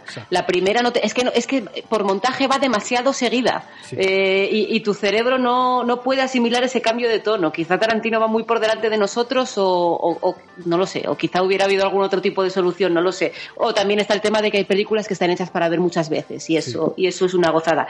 Pero a mí hay una cosa que me gusta mucho de esta escena bueno, aparte de los que estamos enfermos y nos mola Eli Roth y su cine, hemos gozado. Cuando sale Eli Roth es como, ¿en serio? Y es- Oye, y- gozáis, gozáis vosotros y goza él, porque tiene un plano en el que Bueno, directamente bueno. está, está que, que lo ves, que está ahí on fire total, cuando le está... pero como, si fuera Stallone, que dices, pero... Y, la sensación de que Eli Roth es así, es como Antonio Resine. Yo creo que no, ahí no interpreta. Sí. O sea, da la sensación Hay que una- lo mismo no es así, pero...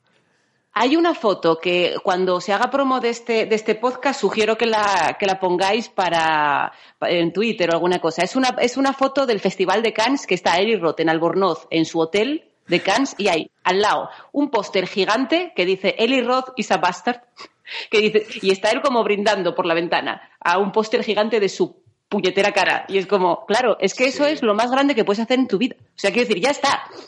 Se acabó, ¿sabes? O sea, en plan de, fin, me puedo morir tranquilo, que decía Lola Flores. Es que es lo mismo. es una pasada. Y, y con eh, BJ Novak, yo no, claro, yo es que The Office la vi mucho después de ver esta película, pero me- puede ser que el personaje de DJ Novak en The Office fuera también ascendiendo y convirtiéndose como en el gran, en el gran niño prodigio, porque también el, el actor había salido Malditos Bastardos y era de repente el gran nuevo niño de Tarantino? Pregunto, ¿eh? Porque no lo Me sé he por hecho- es que me he hecho la misma pregunta yo. O sea, digo, me cuadra por los años de que ascendiera a la vez que rodara esta peli. Yo no sé si cuadra, si en qué aparece, en qué temporada aparece, bueno, desde la primera está Ryan, primera, ¿no? el guionista. porque Sí, porque él es guionista, él es el, Guionista. es el, él es el que comentábamos que, que tenía 24 años, es que es insultante, con 24 años había hecho el, el guion de, Diversidad. el de la diversidad, por Dios.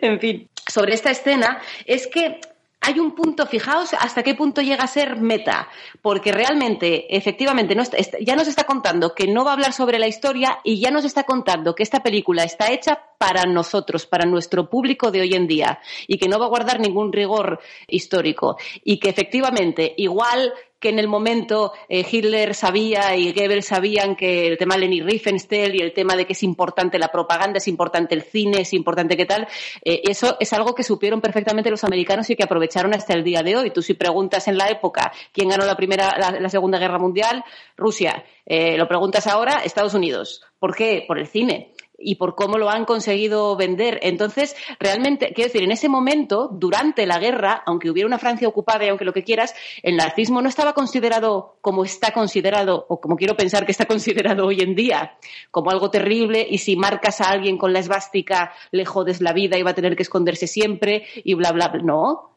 no, no. De entrada no habían perdido.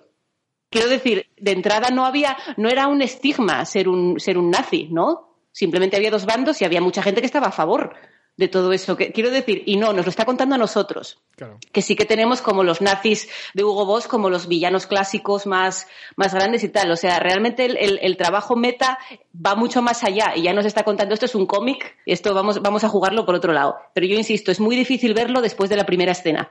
Tardas. Una de las cosas curiosas que también vi era lo del actor que hace Lugo Hugo Stiglitz. Luego Stiglitz, el actor, lo que siempre aparece y aparece en varias entrevistas y en varios sitios es que el tío eh, se, se había negado por completo a, a hacer de, de nazi y solo aceptó porque era un nazi matanazis. Era un alemán matanazis. Y por eso aceptó el, el papel. Si no, no lo hubiera hecho.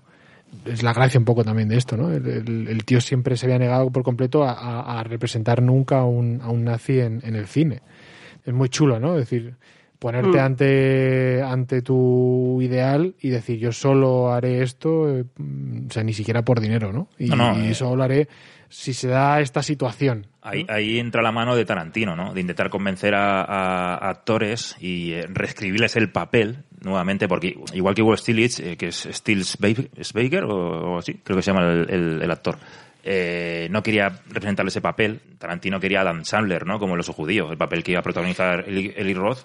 Eh, lo quería para, para Dan Sandler. Adam Sandler se negó, evidentemente, ¿no? Eh, no, no se veía, ¿no? A la hora de, de- de- vamos, siendo judío también, de, de- vamos, de matar nazis. O sea, no, no lo veía, ¿no? Para su carrera algo relevante o algo que, que fuera a encumbrarlo o, o, vamos, salirse de su, de su hábitat, que es la comedia, Sí. pura y dura, para él era algo, algo súper raro, ¿no? O sea, no aceptó el, el trato de, de Tarantino en ese aspecto. Pero sería curioso, ¿no? Verlo ahí. Joder, ya ves. Yo pagaría, ¿eh?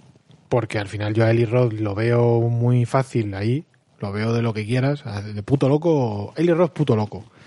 Pero de Adam Sandler, tío, mo- molaría. Porque yo creo que justamente por eso, por esa figura de comedia, yo creo que en un papel bien hecho, que tampoco parece demasiado y que incluso se puede ver a, a cierre de película, que llega a ser cómico, sobre todo en la parte final, bastante, bastante cómico y, y bastante, eh, o sea, un personaje que tú recuerdas, me hubiera parecido interesante, ¿no? Otra cosa es que a ver cómo lo hubiera hecho, otra cosa a lo mejor no lo sabemos, pero de haberlo hecho bien, me parecería, eh, no sé, muy chulo el, ver que podría haber se- conseguido sacar Quentin, ¿no? Que además Quentin Tarantino es un tío que yo creo que otra de las labor- que cosas que no, y no hemos dicho al principio es como buen DJ, como digo yo, te coge a un tío que lleva no sé cuánto tiempo sin hacer una película eh, o, o- o alguien fuera de ese, de ese rango de, ¿no? de actoral y te pone ahí y sabe dirigirlo y, y hace que, que tú seas capaz de acordarte de él, ¿no?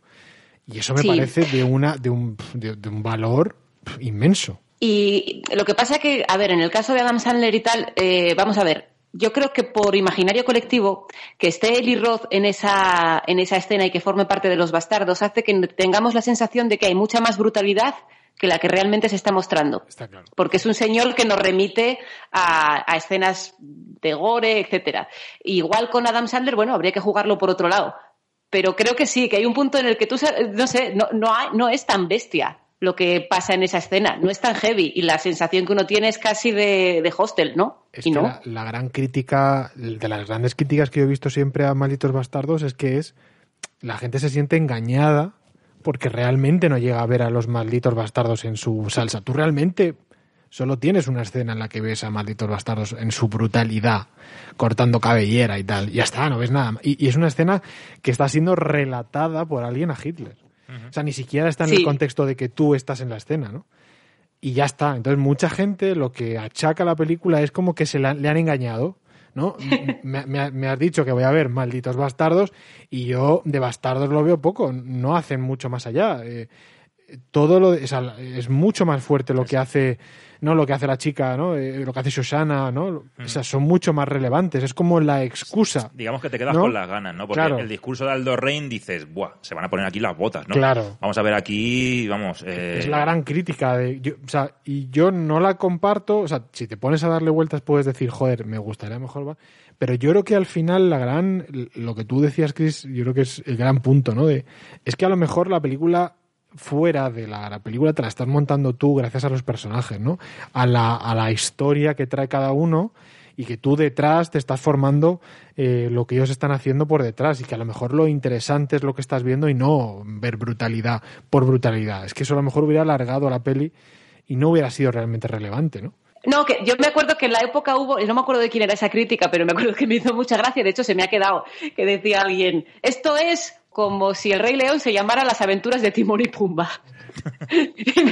y, me, pareció maravilloso. Pero creo que lo bueno que tiene aquí Quentin, y eso, pues eso, lo, lo vamos viendo según vemos la película más veces, es que efectivamente ya te da antes al anda, dice, dice, toma, vas a tener esto otro. Y ahora te enseño esto. ¿Y quieres una peli sobre la Segunda Guerra Mundial y no sé qué? Pues ¿ves, la, ¿ves este libro de historia? Pues me lo voy a pasar por el fondo del escroto. No importa, o sea, te vo- voy a hacer otra cosa, voy a jugar a otra cosa. Y luego tú en tu cerebro lo que tú quieras, pero pues, pues, pues no haber venido. ¿no? Hay un poco de, de desprecio sano por la expectativa del espectador, porque al final yo supongo que Tarantino también habrá sufrido muchísimo y sufrirá eh, la presión de la expectativa del espectador y lo único que puedes hacer de forma sana es pasártela, por, ¿sabes? O sea, pasar de ello y- es la única forma, porque si no, no vas a conseguir hacer nada. Es que los odiosos ocho se odian poco. Sí. ¿Qué es eso? No, pero es verdad, realmente lo de Érase una vez en Francia ocupada por los nazis es un título largo, pero quizá hubiera casado mejor con lo que vemos. En, en la película. Yo, yo- es verdad que la primera vez que la vi me quedé con más ganas de bastardos. Las siguientes veces no, porque realmente te das cuenta de que están en, en puntos clave de la película. Tienes suficiente de ese grupo de, de ese grupo como para justificar el nombre de la peli. Pero es verdad que sí que en la primera vez dices, hostia, un poquito más de acción de, de, de esta escuadra hubiera, hubiera molado.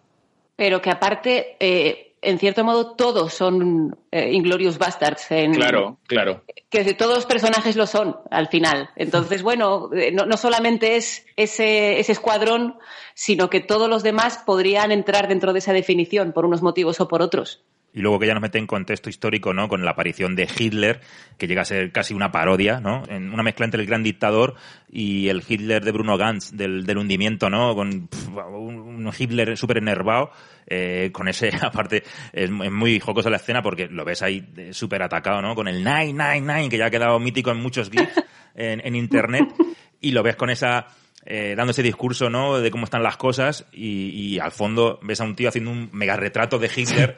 eh, subía un andamio. Tomando la mira con el pulgar. Sí, sí. Eh, Realmente parece una caricatura. Sí, O sea, sí, sí. yo- o sea, esa, esa cara con tan con esas arrugas tan, tan profundas y el pelillo para el lado.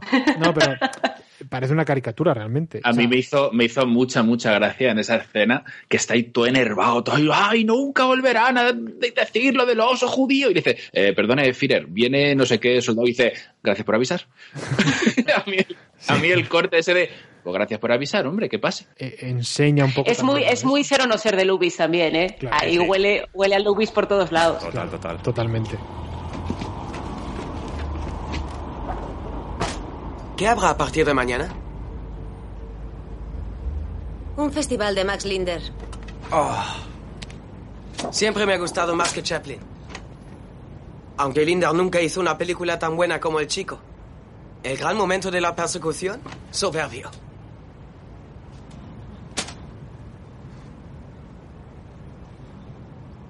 Me encanta su cine. Gracias. ¿Es suyo? ¿Sí me pertenece? Sí. Sí. ¿Y cómo puede poseer un cine una chica tan joven? Me lo dejó mi tía. Gracias por organizar una noche alemana. No tenía alternativa. Pero de nada. Me encantan las películas de alpinismo de Riefenstahl, sobre todo Pitzpalu. Es agradable conocer a una chica francesa que admira a Riefenstahl. Admiración no sería la palabra que describe mis sentimientos hacia la señorita Riefenstahl. Pero sí admira al director Pabst, ¿no? Ha puesto su nombre en la marquesina. Y no tenía ninguna obligación.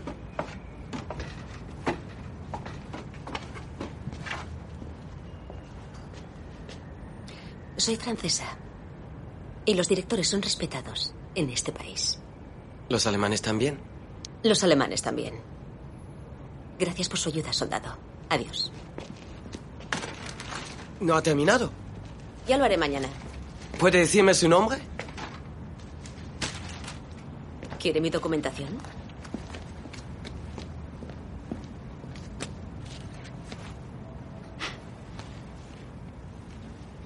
Emmanuel Mimier. Es muy bonito. Gracias. Bien, ¿y acabado? Permítame presentarme. Frédéric Zola.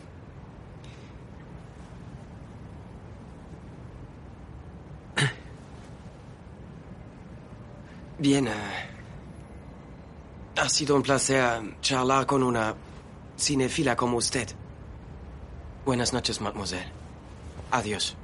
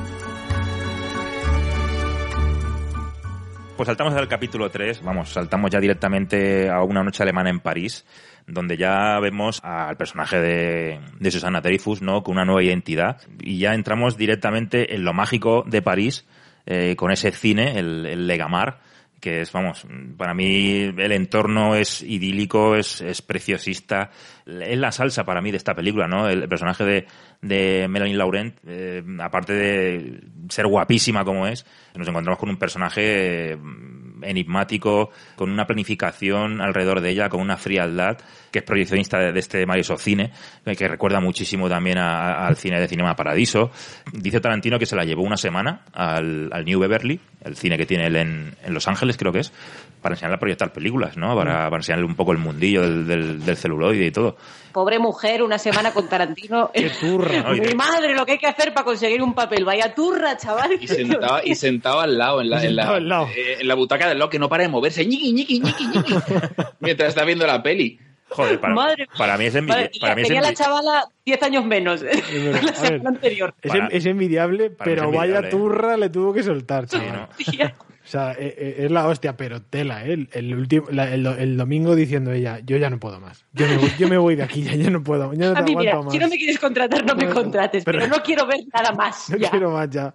A mí lo que me pasa, me parece que es un personaje que tiene mucha dificultad y que Melanie Logan lo hace muy bien, porque mm, eh, yo creo que Shoshana muere en la primera escena. Quiero decir, por dentro ya está muerta, ya murió su familia y ya está muerta. Entonces no hay emociones, ella solo quiere vengarse. Entonces es, da igual que ella esté, que tenga una pareja, que tenga un proyecto de vida, que tenga un cine, no importa nada. Entonces hay un punto de frialdad que tiene ese personaje todo el tiempo, que si no lo hace una gran actriz, te puede resultar un poco, te tira para atrás, porque así como los bastardos eh, son muy divertidos y son muy bestias y mira el bate y mira no sé qué y esta iconografía y tal y cual, ella tiene una seriedad en todo momento muy grande. Entonces, creo que es muy difícil hacerlo tan bien como lo hace ella y que empatices tanto con ella y que funcione tan bien. Y aún así, con esa frialdad y esa falta de emociones, se rompe cuando se tiene que romper. O sea, en, en la escena esta de- del final del segundo interrogatorio con Landa, esa manera en la que respira al final y se rompe, ahí me flipa. O sea, esa, Sí. esa, esa actuación es increíble cómo lo hace. Sí, sí, sí, está muy. Oh, me, acaba de, me acabo de respingar ahora mismo. Sí, sí, sí, está, está genial. Y no puede ser fácil, no sé cuántos años tenía esta chica en este momento, pero, pero no puede ser fácil eh, trabajar con, con alguien como que, que está dando. Di tú que, bueno, Christoph Waltz es, es generoso actuando, porque, porque la escena, la primera escena también, ¿no? Hay un partido de tenis en todo momento. Es- él está jugando con el otro actor, no está robando foco. Y, y funciona muy bien. Y toda la escena del. ¿Cómo se llama el pastel? Strudel. Al principio está ahí relleno de que es una masa rellena de manzana. Hojaldrada, vamos a Sí. hojaldrada con reino de manzana. Y luego, por eso también digo que todos son eh, bastardos y tal, porque el personaje de Daniel Brühl, que podríamos verlo incluso como, incluso podríamos en otro tipo de película, podría ser pues lo típico, ¿no? Que lo típico de que hay gente buena en todos los bandos, ¿no? O un chaval que hizo una proeza porque estaba en el lugar adecuado en el momento adecuado y es un buen tipo y ahora le van a agasajar con cosas y él solo, solo pero no, es un pesado. Es un pesado y un tío que no está acostumbrado a que le digan que no y un toca narices. Y mira que es Brühl, que era un tipo que nosotros, jolín, es el típico actor que todos lo queremos, ¿no? Por Goodbye Pues Lenin sí. y tal. Siempre hizo pelis, Los Educadores, siempre es como, jolín, este persona, y, y dices tú, qué cabrón, qué pesado, que por favor, ¿sabes? O sea, basta ya. Sal- Salvador también, ¿no? Hizo A mí me encanta Salvador, tío. Esa película, uf, Sí, sí, sí. madre mía. de Niki Lauda, ¿no? En, en Rasp. Tiene- tiene Yo creo que hace, muy buena. hace del, del. Yo creo que de la figura de nazi que a mí me da más miedo, que es el que viene de buenas y que te consigue. Y luego te la mete. Sí, sí, luego te la mete. El profesor enrollado. Totalmente. Profesor enrollado. es verdad, es que es eso, es que es verdad. Porque, y además lo consigue hacer, porque tú realmente, durante gran parte de la película, no, sí, durante la primera mitad que aparece él, pues más o menos piensas eso, ¿no? Joder, el alemán, pero tiene, ¿no? Le mola el arte, tiene sentimientos, parece que es medio bueno, ha tenido que luchar por su país, pero no, parece que no es un cabrón y realmente luego se va descubriendo como ese pesado como tú bien has dicho, como ese alemán al que no le puedes decir no y que vamos a tener varios ejemplos de intentos de decir que no y, y cómo jugar con eso. Es muy difícil. Y yo creo que es el gran ejemplo de cómo toda su figura, toda su... eh, eh, cómo iban vestidos, provocaba que tú no pudieras decir que no a nada porque sabías lo que te pueda esperar, aunque no, aunque no, aunque no te viniera. Eh, pero Claro, y además él, él hace muy bien el tema de que no- en ningún momento ve que esté haciendo nada malo, pero tú ya desde, desde el principio, la forma de aproximarse al personaje de Melanie Laurent no mola, No. no. mola, ¿sabes? Es demasiado, es un acosador. También es verdad que esta película está producida por Weinstein, igual es una cosa que tienen normalizada y no, no veían que ya se veía mal desde el principio esta situación, ¿no? Pero, Oh, yeah.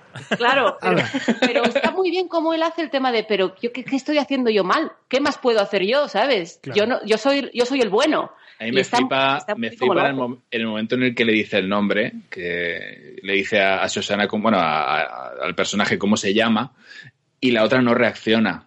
Es como que se pudre por dentro, de decir, no sabe quién soy, joder. Y, y luego hay otra, otra nota que, que me encanta y es el personaje de Goebbels en la, en la comida esta con, con- antes del strudel, antes de que llegue Landa, el personaje de Goebbels es repugnante. ¿Veis lo que hace con la manita cuando le va a dar la mano? Sí. Que hace, la mano se vuelve como tentaculitos antes de darle la...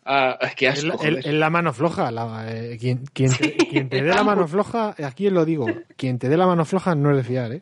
No Sí, sí, pero es que encima, encima, hace, encima hace así con los dedicos ahí. Así. Y se puede escuchar como el sudor, gente que suda.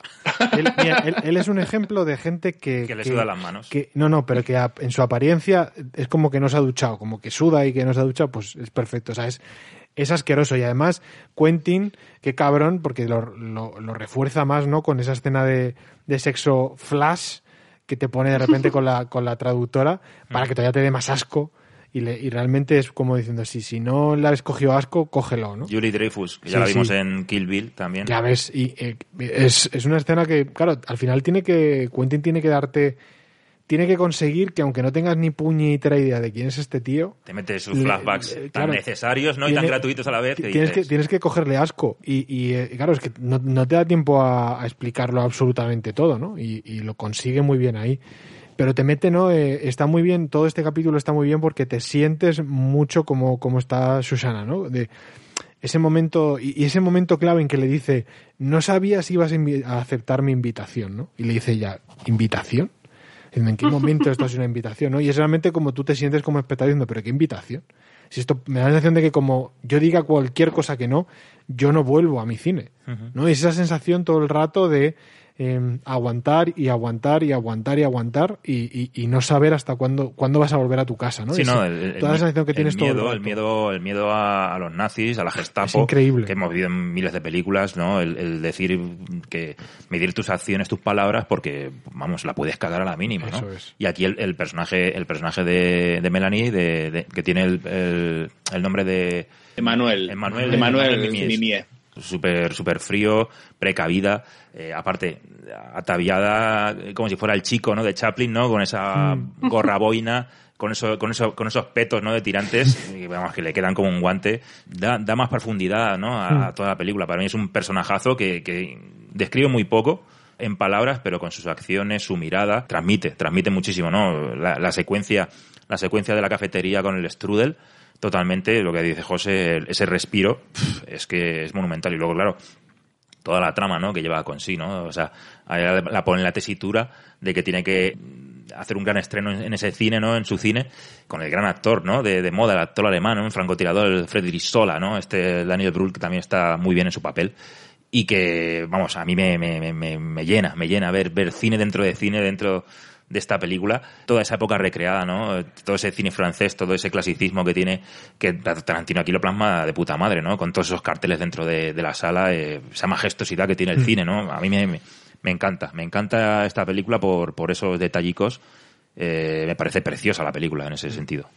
Hay un elemento que no hemos comentado y es el setting de esta película, que es el, el París ocupado por los nazis, porque yo por lo, por lo menos no tengo mucha cultura de cine bélico, eh, pero lo que he visto muchas veces, pues eh, te ves el pianista, es una Polonia que es muy triste y es, otro tipo de película completamente. Te ves, eh, yo qué sé, cuando están ambientadas en Berlín, pero cuando están ambientadas en París, eh, hay una tensión muy especial y es que París realmente no cayó en batalla. Ba- París fue una especie de venga a pasar, ¿vale? Y entonces eh, es como que los nazis eh, se aprovechan y viven en ese, en ese entorno idílico que es París, pero cada elemento que les rodea puede ser, eh, puede explotar en cualquier momento. O sea, ellos pretenden vivir la vida parisina de, de pastelerías, de Torre Eiffel y de, y de cosas de estas, pero claro, la resistencia estaba por detrás, la, la gente evidentemente estaba rodeada de algo que no quería estar rodeada, que eran esos nazis, y me gusta mucho esa, esa tensión añadida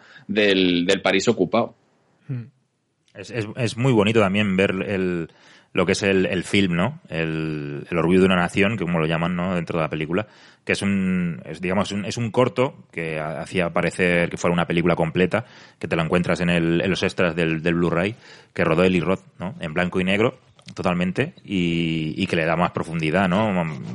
Alimenta la leyenda, ¿no? De, de este Frederick Sola, ¿no? Con, con el tema de, de ese, de ese campanario, ¿no? Y cómo se cargó un montón de, de enemigos como buen francotirador, ¿no? Como, como esa hazaña, esa proeza que lo eleva al, vamos, al estatus del, del gran alemán.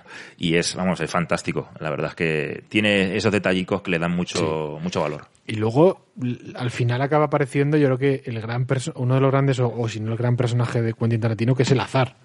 ¿no? El, el hecho de, de qué casualidad que decidan que en ese cine vaya a hacerse ese estreno. Yo creo que es uno de las. Por lo menos yo, cuando, cuando recuerdo las películas de, de Tarantino, es como que Tarantino siempre pone mucha presencia al azar, ¿no? A ese azar, a esa situación fortuita que va a acabar dictaminando la, eh, no, el cierre de la película. Pero es el punto de venganza que él tiene. Sí, sí, no, O sea, no. Es el enfrentamiento entre dos personajes, ¿no? Pero que le da como que mucha sería- presencia, que ¿no? serían Lan- Landa y Claro, Susana, ¿no? claro. Y es la culminación, o, es, es- o como tú dices, el azar o el destino que lleva a la culminación de esta venganza. Claro. ¿Vale? Y eso se le da de puta madre a Es- Tarantino. eso es, me refiero que al final es, yo creo que sí, yo creo que es uno de los sellos o que, que a mí se me queda siempre más como, como pozo cuando yo recuerdo a Tarantino, ¿no?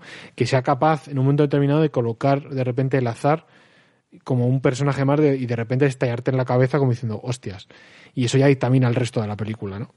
Y me parece eh, increíble. Y además ahí tenemos también lo que comentaba José todo el rato, que es la escena de, de- de la leche, ¿no? Que es lo que decía de donde ya eh, Landa ya sabe, sabe quién es ella, le ofrece la leche como, ¿no? como dando a entender de, sabes, yo sé quién eres tú, vamos, pero, pero todavía quiero mantener esto. Pide leche por ella. Pero, Claro. Pide, pero tú pide- crees- Pide leche por ella y se, se- se sorprende. Ella sé que Sí. dice, me ha pillado. Pero tú, pero vosotros creéis que lo sabe en ese momento ya. Sí, sí, sí. Yo creo que sí. Yo creo que ¿Y sí. qué, ¿Y qué os lleva a pensar eso? Joder, que le pide leche. O sea, el hecho Bueno, de... pero vamos a ver, pero no- vamos a ser sin- que no que Landa no es como en no está en la loca historia de la galaxia, No, está viendo el VHS pirata. Landa no, Está- Landa no es tonto. O sea, sabe que, sabe que tanto la familia de los Dreyfus como la de la Patit eran familias eh, con granjas lecheras. ¿Vale? Eso para empezar. ¿Vale? Para Sí. él era una pista enorme. Entonces, eh, yo voy a tomar. ¿qué, qué es lo que toma? ¿El café? Un expreso. un expreso y ella tomará leche directamente. Pum. Aparte, la reacción de Shoshana Sí. es, es, es, vamos, apunta a eso, apunta y dices, hostias.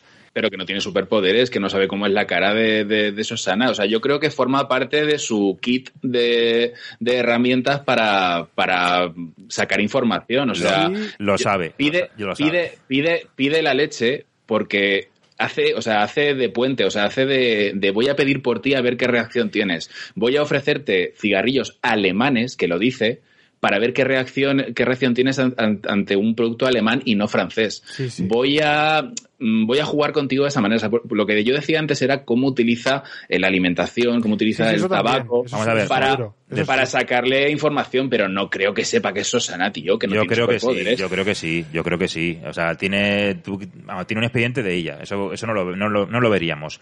Pero el hecho de que al principio le perdona la vida, de decir vamos a estar jugando, esto forma parte del juego también.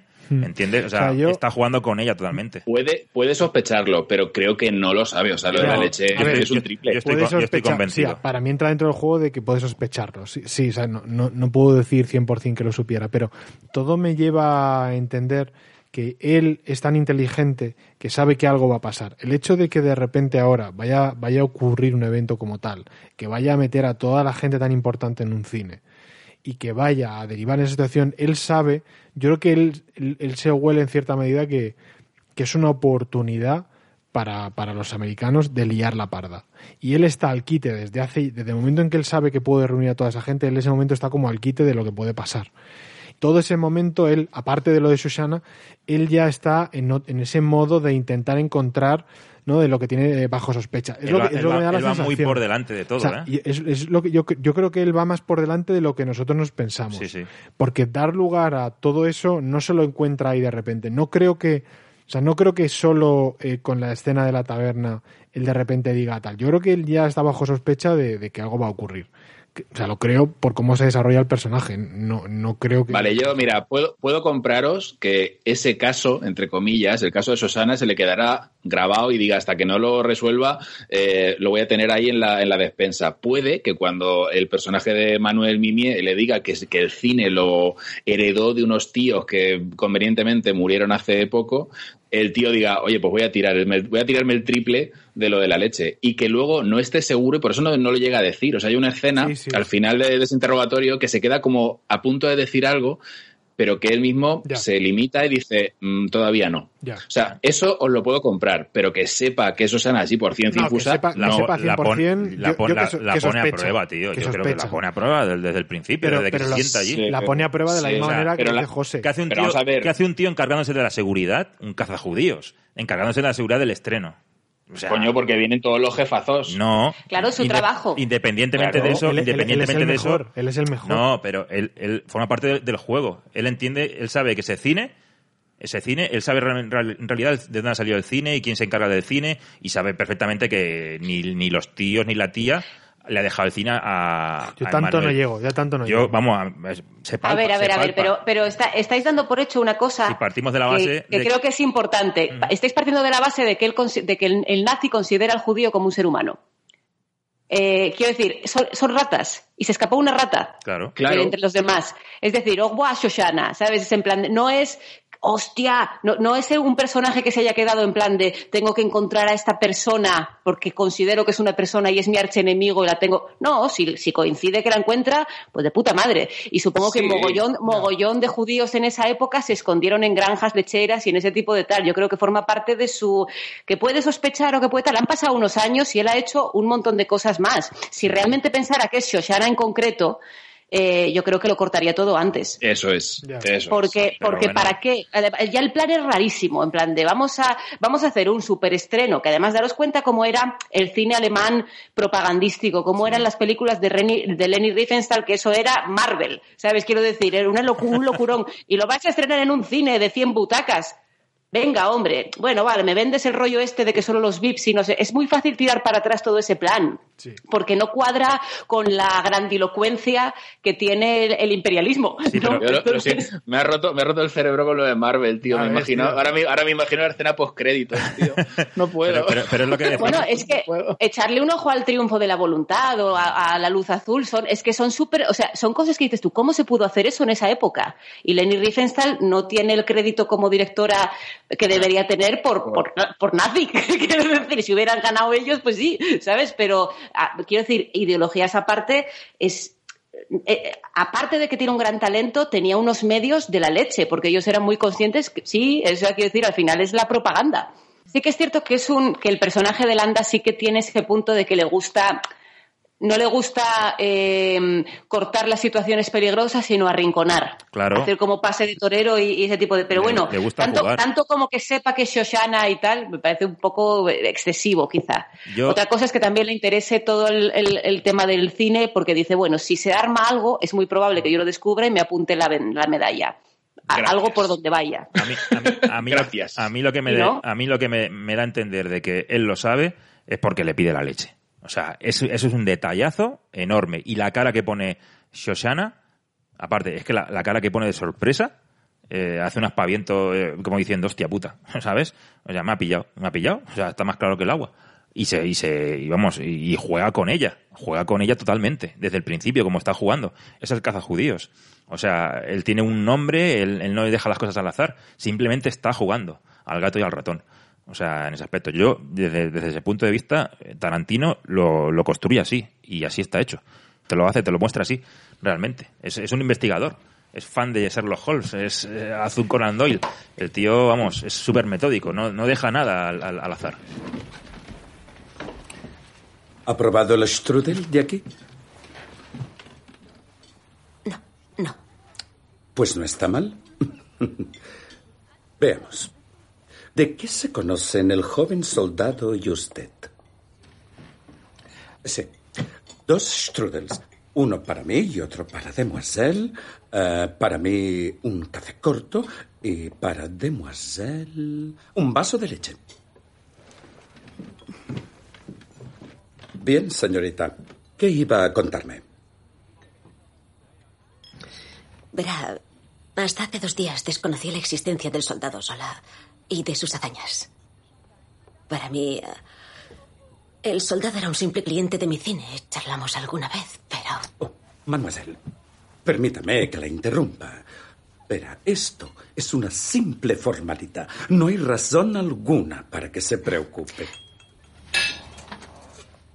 Uh, le pido disculpas. He olvidado pedir la nata. Enseguida.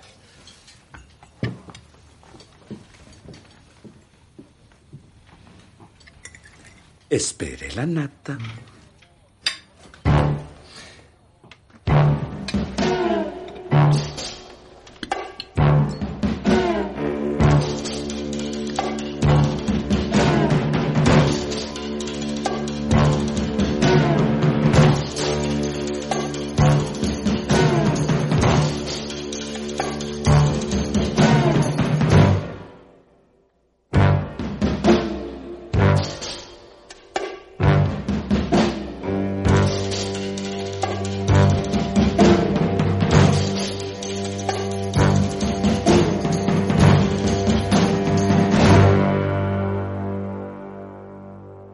Pues saltamos al capítulo 4, ¿no? Eh, Operación Kino, que es el, bueno, el nombre, el famoso nombre que también se le dio a la Operación Valkyria, ¿no? Es, esa, misión de, de cargarse a Hitler y aquí, pues, eh, vamos, mm, cambiamos de registro nuevamente en el que aparece un nuevo personaje. Bueno, la introducción inicial, ¿no? Con, con, con Churchill, interpretado por, por Rod Taylor, ¿no? El mítico Rod Taylor, que aquí lo vemos, pues eso, súper ¿eh? avejentado, pero es, un, es una recuperación, ¿no? Como decías, Víctor, ¿no? De, Mm. de esos actores tan míticos. Qué puntazo, no lo sabía, ¿eh? Lo, lo descubrí en Amazon Prime viendo la peli, como te aparecen los actores y dije, hostias, ¿qué hace este tío? Además, en Amazon Prime te aparece la foto suya de la época de la máquina del tiempo. Sí, de con el tiempo Eh, submanos. Sí, con el tiempo submarino. Y de repente digo, eh, eh, aquí se han equivocado. Digo, ¿quién cojones? ¿Por qué ponen esto aquí? Y entonces ya mirándolo lo vi y dije, macho, qué chulo, me parece un detallazo. Además, como aparece tan lejano y aparece tan así, es una figura. Es como todo un momento muy eh, cameo, ¿no? Eh, con Mike Myers y todo. Y casi Fassbender, que no es un cameo, pero prácticamente es un cameo, ¿no? Eh, en, en la estructura dentro de la peli, ¿no? Entonces me pareció muy curioso. eh, es como una dosis ahí muy curiosa de, de actores. ¿Cómo mola eso de Amazon Prime, eh? La verdad es que es una Sí. pasada. Me- me- A mí me pasa mucho también que de repente dices, ¿eh? ¿Qué es esto? Me da la vida eso, de verdad. Que Sí, la sí. lástima es que no esté en Netflix ni esté en tal, porque yo es, y tanto para los actores como para la música, eh, y por ejemplo aquí, en, en- en esta parte, en esta película, ¿no? Cuando van saliendo las, las canciones y tal, es, eh, es la hostia. Me parece algo súper de valor para lo que es Amazon Prime, siempre lo diré. Me pasó con esta escena como con la primera con, con Christoph Waltz, y es que yo creo que nunca había visto a, a Fassbender en el cine, y el enamoramiento es bastante heavy, o sea, es, el tío es acojonante la- el, el carisma que tiene, la planta que tiene, la manera de actuar, es súper magnético, tío. Es como un actor clásico, ¿no? No da la impresión de ser un Paul Newman. Un Totalmente, señor como de otra época, en el mejor de sentido otro- de la palabra. Sí, sí, viene de otro momento total. Eh, Fassbender me mola mucho. Es un actor que, no sé, y aquí, aquí ya te digo, y aquí sale poco. Es la, lo bueno y lo malo, eh, porque es muy intenso, pero, pero es la gran putada, ¿no? Pero yo, Pero, pero te, quedas con la sensación de que actúa mucho, porque es, sale en, escena, en, en- en una escena tan importante y es Claro. tan icónico lo que hace que, que yo tengo la sensación de que es uno de los protagonistas absolutos y es verdad que sale poquito. y el valor del idioma, lo hemos dicho antes así un poco, pero yo creo que es muy de valor, ¿no? Ese, ese, ese dominio del inglés y el alemán, cómo lo habla, cómo Mm. tal, cómo lo dice, al igual que, ¿cómo se llama este hombre? Se me ha olvidado. Que Daniel Brühl. Christoph Waltz. Ah, Christoph Waltz, perdón, que se me ha ido el nombre. Ah, vale, no, creí que decías por los idiomas, que como Daniel Brühl también habla Ah, como sí, tropecientos sí, sí. idiomas, Sí, que sí, tiene sí, sí, como este cuatrilingüe o algo de esto, sí, que es verdad. qué, rabia da esta gente. Es verdad, pues y él y Christoph Waltz de verdad, con el idioma, o sea, tienes el, el inglés, francés, alemán y encima te parlotea italiano tal, es de un valor para una peli como esta. Y catalán. Y catalán. eh, para, una, pe- para una peli como esta tiene un valor añadido, porque es cierto, en esta película y en esta escena en particular vamos a estar en alemán pero todo el rato, ¿no? Y con subtítulos. Es una peli a la que hay que Sí. enfrentarse a una cantidad de subtítulos importante, que al final también te genera un esfuerzo.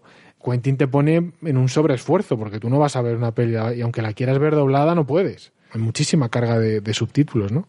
Y- Una, una cosa, chicos, Y a- en- ¿entendisteis lo de Mike Myers? ¿Entendisteis el por qué? O sea, yo es que no lo entiendo todavía. A día de hoy no entiendo por qué metió a Mike Myers con ese maquillaje tan de Austin Powers en, en esta escena. Yo, yo sigo sin entenderlo. Porque como no pudo meter a Adam Sandler, dijo, no, pues ya veréis. Sí, yo no creo que te... ¿Crees que tiene que haber una razón de haber No, es que a mí me, sa- a mí me sacó de esa escena, tío. Ah, o sea, me sacó tú- completamente, porque yo estaba, yo estaba ahí viéndole y digo, ¿pero esto por qué? ¿Y en Bohemian Rhapsody también te sacó? En Bohemian Rhapsody no, pero aquí sí, aquí me sacó muchísimo, tío. Aquí o sea, aquí dije, pero digo, aquí- ¿por aquí qué? parece más en Bohemian. Rhapsody te saca que un señor no esté acostumbrado a sus propios dientes. Dices, va, hombre, No, pero- se supone que tu personaje tiene igual ya 25 años, hombre, ya te habrás acostumbrado. Pero es que aquí, aquí dije, ¿qué razón, ¿qué razón había para sacar aquí a Austin Powers? Porque es que el tío, es- eh, en versión original, la pronunciación juega lo mismo que en Austin Powers. ¿Cómo pronuncia la- la- las frases en, en ese inglés? Es que juega lo mismo. Lo han caracterizado en un mix y tal. Es como que mm, sí que es cierto que no se aleja demasiado de, un, de él, ¿no?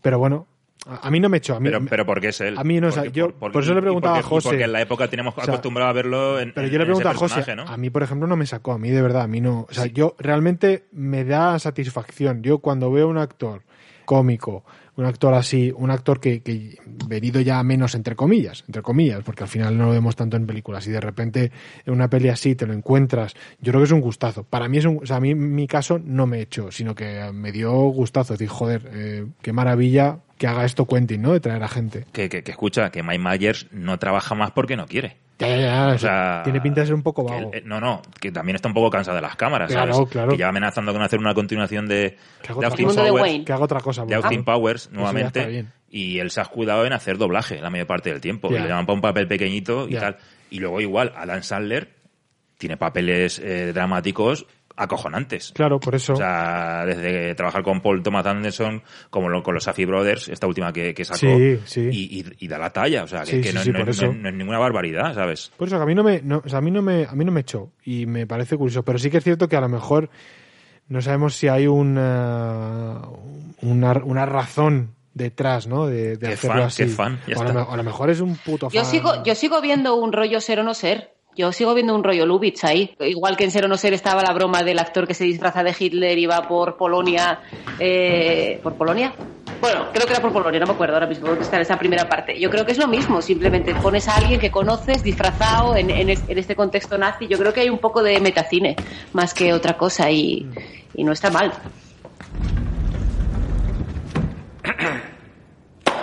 El teniente Archie Hickox, a sus órdenes. General Ed Fennec. Descanse, Hickox. ¿Una copa? Si me ofreciera un whisky con agua, no le diría a usted que no. Bien dicho, teniente. Tenga la bondad de preparárselo, ¿quiere? El bar está en el globo. ¿Algo para usted, señor? Whisky. Solo. Sin añadidos. Aquí pone que habla el alemán con fluidez. Como Hansel y Gretel. ¿Y su ocupación antes de la guerra? Soy crítico de cine. Enumere sus logros. Veamos. Escribo críticas y artículos para una publicación llamada Películas y Directores. Y he publicado dos libros. No sea modesto, teniente. ¿Cómo se titulan? El primero se tituló El arte de los ojos, la mente y el corazón, el cine alemán de los años 20. Y el segundo se tituló Da Vinci a 24 fotogramas. Es un estudio crítico cinematográfico de la obra del director alemán G.W. Pabst. ¿Por qué brindamos, señor? Pues... eh, abajo Hitler. Bien abajo, señor. Sí.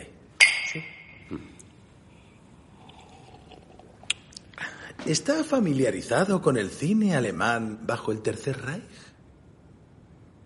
Sí, es obvio que no he visto ninguna película realizada en estos últimos años, pero estoy familiarizado. Teniente Hickox, Llegado este momento, debo informarle de la operación Kino. Dentro de tres días, Joseph Goebbels va a estrenar una de sus nuevas películas en París. ¿Qué cinta, señor? La película se titula El orgullo de la nación. Entre los asistentes a este feliz y dramático evento estarán Goebbels, Goering, Bormann y el alto mando alemán, incluidos oficiales de alto rango de las SS y de la Gestapo, así como figuras de la industria cinematográfica nazi. Toda la plana mayor. Esencialmente tendremos todas las manzanas podridas en un mismo saco. El objetivo de la operación Kino, reventar el saco.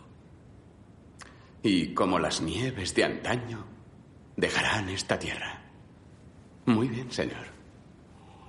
Una unidad del Servicio Secreto Americano que campa a sus anchas por territorio enemigo le ayudará. Los alemanes los llaman los bastardos.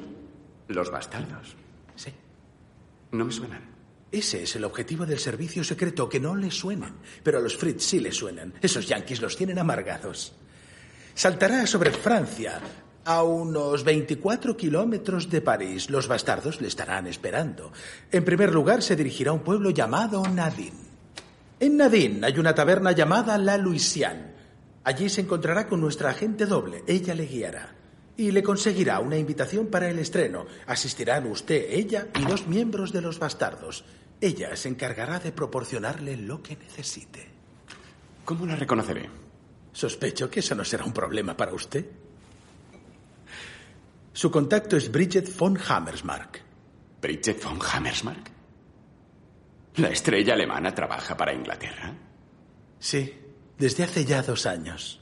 Podría decirse incluso que la Operación Kino fue su creación. Ya veo. ¿Todo claro? Creo que sí, señor. París bien vale una misa. No me dijo que el dichoso encuentro fuera en un sótano de mala muerte. No lo sabía. Dijo que era en una taberna. ¿Es una taberna? Sí, pero en un sótano. Verá, combatir ahí abajo plantea dificultades. La primera de todas, que combates en un sótano. ¿Qué pasa si entramos y no está? Esperamos. No se preocupen. Un espía británico acude a sus citas.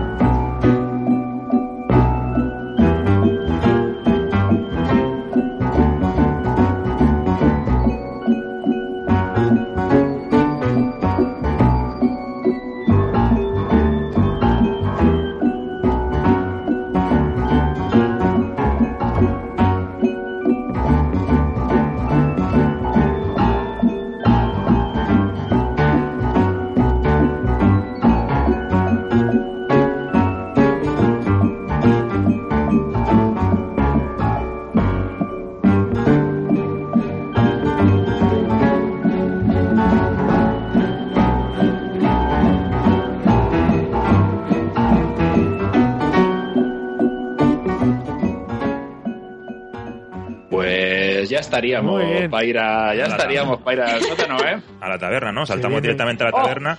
Por viene. Sí, sí. favor. En- Por favor. en- vamos, ¿cómo puedes eh, condensar una secuencia, una, una, una secuencia, o todo lo que es el apartado este de este Un capítulo, de peli gorda. en 30 minutos? Mucha gente, cuando salió esta película en su día, decía que era lo peor de la película. Digo, pero, pero tú estás bien de la cabeza. ¿Cómo no puedes admirar esta secuencia Sí. en ese momento? Que es todo un homenaje también al desafío de las águilas, con esos personajes como eran eh, Richard Barton y Clint Eastwood, ¿no? Que, que se atavían con los uniformes alemanes y se introducen dentro de lo que es el, vamos, el castillo alemán. Pues aquí lo hacen en una taberna, ¿no? Vemos a Hitchcock. Hitchcock, Hitchcock, No. Hitchcock, Alfred Hitchcock. Ha vuelto Hitchcock. Ver, No, Hitchcock, es Fassbender, eh, el personaje. Sí, sí, sí. sí. Alfred Hitchcock. Mira, cuando, cuando apareció lo de OK Google, las primeras veces que usé el, el buscador, me acuerdo que una vez estaba dando clase con adolescentes y no sé qué estaban preguntándome de Alfred Hitchcock, que como tenía, lo tenía configurado en inglés, dije algo así como eh, Hitchcock Biography y lo pronuncié de tal manera que buscó Hugh Cock. Y yo, no, no, no, no. Oh, bien, no, no, no. bien, bien. Sí, sí, sí, sí. Esto, esto, vamos, esto fue histórico. Creo que fue una de las veces que no tiré el teléfono por la ventana de misericordia antes de que apareciera ningún resultado. Qué Y me, ha- me ha- me he acordado en plan Vietnam, ahora mismo. Bueno, es- esto es como el vídeo que está circulando ahora de Minecraft. ¿Lo habéis visto? Igual, sí. ¿Eh? De- Oh. que, Sí, sí, sí. que, que de repente le, le da el libro que es Minecraft, el, el Minecraft este, y que es el libro de, de- de Hitler este que escribió. El camp. El Minecraft este dice Minecraft. El niño quería Minecraft. El, el abuelo, El ¿no? abuelo, le dice al abuelo, es cojonudo. Y de repente le quita el libro así como diciendo, pero bueno. O sea, Bueno. tiene pinta de ser seguro que es, es, es- evidentemente, no creo que sea real, no creo. No creo, o sea, no- no, me fío de nada de internet ya. Ah, no. en, reali- en realidad es un libro en el que Hitler te, te- te ayuda Sí. a construir tu refugio. Claro. Y entonces, eh, eh, pues es curioso lo mismo. Es que me estaba acordando de- ahora mismo del vídeo con, con lo que estabas diciendo. Pero bueno, sí, que al final yo creo que esta escena es de cuan- cuando lees escenas míticas o listado de escenas míticas de, de Quentin o incluso listado de escenas míticas en general de yo creo que siglo XXI, esta sale. Es que, es que sale, porque al final no, yo no era consciente de lo larga que era. O sea, no- de lo larga me refiero del tiempo que, que llevaba, ¿no? Del En- desarrollo. En, en el recuerdo es mucho más corta, pero no eres consciente de, de- de- de realmente lo que está ocurriendo y el tiempo que transcurre ahí, ¿eh? No, Es una pasada. construida. Sí, sí. Y- Es que podría ser una película en sí misma. Por eso digo que me cuesta mucho o que, o que es muy difícil a veces ser justo con malditos bastardos porque tanto la primera escena como esta es que son gloria, son historia del cine. Encima son en, tonos muy distintos y en tonos muy distintos a las escenas anteriores y posteriores que tienen. Y es muy difícil como espectador racionalizar eso al final. Es, es muy complicado. Y esto es, bueno, aparte de que está Diane Kruger con uno de los personajes más interesantes y mejor ejecutados. Me recuerda mucho en la composición a la Ginger de, de, mm, eh, Casino. Tiene ese punto de elegancia controlando todo lo que está pasando, ¿sabes? Esa sensación de, de, de estoy aquí fingiendo que estoy muy tranquila y muy quieta y no sé qué, y estoy haciendo matemáticas con todo lo que pasa delante y detrás de mí, ¿no? De la- el- Ginger al principio de la película, no cuando se va viniendo arriba, me refiero, en sí. Casino. Y me parece que está tan bien Sí, un homenaje también es le- a, a la Dietrich. A la Dietrich que se contaba, que, bueno, que se había hablado sobre ella como tema, y, y a Matahari, supongo que siempre hubo como mucha leyenda sobre muchas actrices clásicas que habían hecho espionaje o se consideraba que quizá habían hecho espionaje porque tenían cierta facilidad para poder viajar y tal. De hecho, toda esta secuencia tiene muchísimos homenajes a las actrices eh, como concepto, eh, a las que pasaron el cine mudo y a las grandes y a las grandes actrices históricas que se consideraba eso, ¿no? Que tenían como mucha vida y que habían hecho muchas más cosas de las que se sabía. Por ejemplo, Paula Negri aparece en el juego de el juego este de, de- de ponerse una cosa en la frente. Sí, el de las cartas. Claro, una de, una de las de los que aparecen es Paula Negri, que era una actriz, bueno, muy importante, que también tenía como mucha historia y tal, y, hay como homenajes continuos en toda esta secuencia, aparte de lo que, y, es que además el personaje, los personajes de los malditos bastardos en la primera escena quedan muy bien presentados y molan mucho, pero luego, claro, ves las deficiencias, dices, vale, pero estos tíos tienen que estar en campo. No sé cómo decir, trabajando la brutalidad, porque en el momento en el que los metes en espionaje es la mierda. Y tú ves a, a Diane Kruger diciendo, es que me van a matar por estos tíos, ¿sabes? En plan, me van a matar, porque, porque ¿qué es esto? O sea, ¿sabéis italiano? Sí, sí. Y no, y no solo y no solo los bastardos. Eh, Hickox, el personaje de, de Fassbender, se va de flipado, va de conozco perfectamente el cine alemán, no sé qué, no sé cuántos, y es el primero que está a punto de cagarla desde el primer minuto, porque va súper arrogante y súper subidito y vete de la mesa. O sea, es eh, precisamente la actriz la que más fríamente lleva la situación, como tú dices, la que mejor controla y la que, y la que salva la situación hasta que ya es insalvable. Cuando es dificilísimo, porque además, aparte de que sabes que están en una ratonera, que se están emborrachando, que ella es la única mujer que hay ahí, por lo tanto, eh, ella está jugando al rol. Al rol Bueno, un- un sí, saludo a pero la bueno. otra. Eh, Un sí. saludo, hay otra, hay otra. Hay otra. No, pero ella es la, ella es la estrella internacional Sí, que sí, está, que viene de fuera, es el, el- el- la presa, digamos. Entonces tiene que coquetear lo suficiente para caerles bien, porque no puede ser borde, pero que nadie se encapriche de ella demasiado porque se va a armar.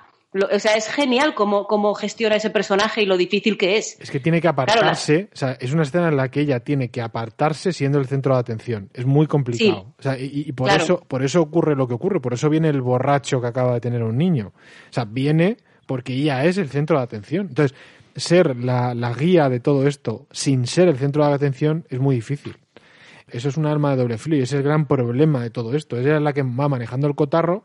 Cuando decide apartarse, quedarse relegada en el otro sitio porque tiene que estar con nosotros, es muy difícil cortar eso y menos cortarlo con los alemanes. Que como ya hemos dicho, esa gente no entiende un no ni, ni, ni a fuego. Entonces, de repente tiene que, tienen que cortar todo eso y es muy difícil parar ese tren. Y aumenta muchísimo la tensión que tenemos en esta escena el haber visto antes a un personaje como el de Daniel Brühl que no van a aceptarnos por respuesta. Están ganando la guerra Eso es. y están ocupando Francia. Entonces, lo que se diga va a misa. Entonces, como, madre mía, y es que, y todo, y toda la conversación previa que tienen, que tienen Fassbender y compañía antes de entrar, en plan, de a quién se le ocurrió esto, que esto está en un sótano, esto es una ratonera, de aquí como pase algo no podemos salir. Todo eso los espectadores necesitamos oírlo antes. Nos van preparar. Es como, es como cuando, cuando va a entrar Clarice a hablar con Aníbal Lecter la primera vez, que le dan ahí 250.000 normas, que dices tú, madre mía, este es un monstruo. Pues aquí lo mismo, es en plan, es el peor sitio posible, porque tal, porque cual, y ala, y llegamos allí y un nido de nazis encima. Y es una pasada. Y además es que eh,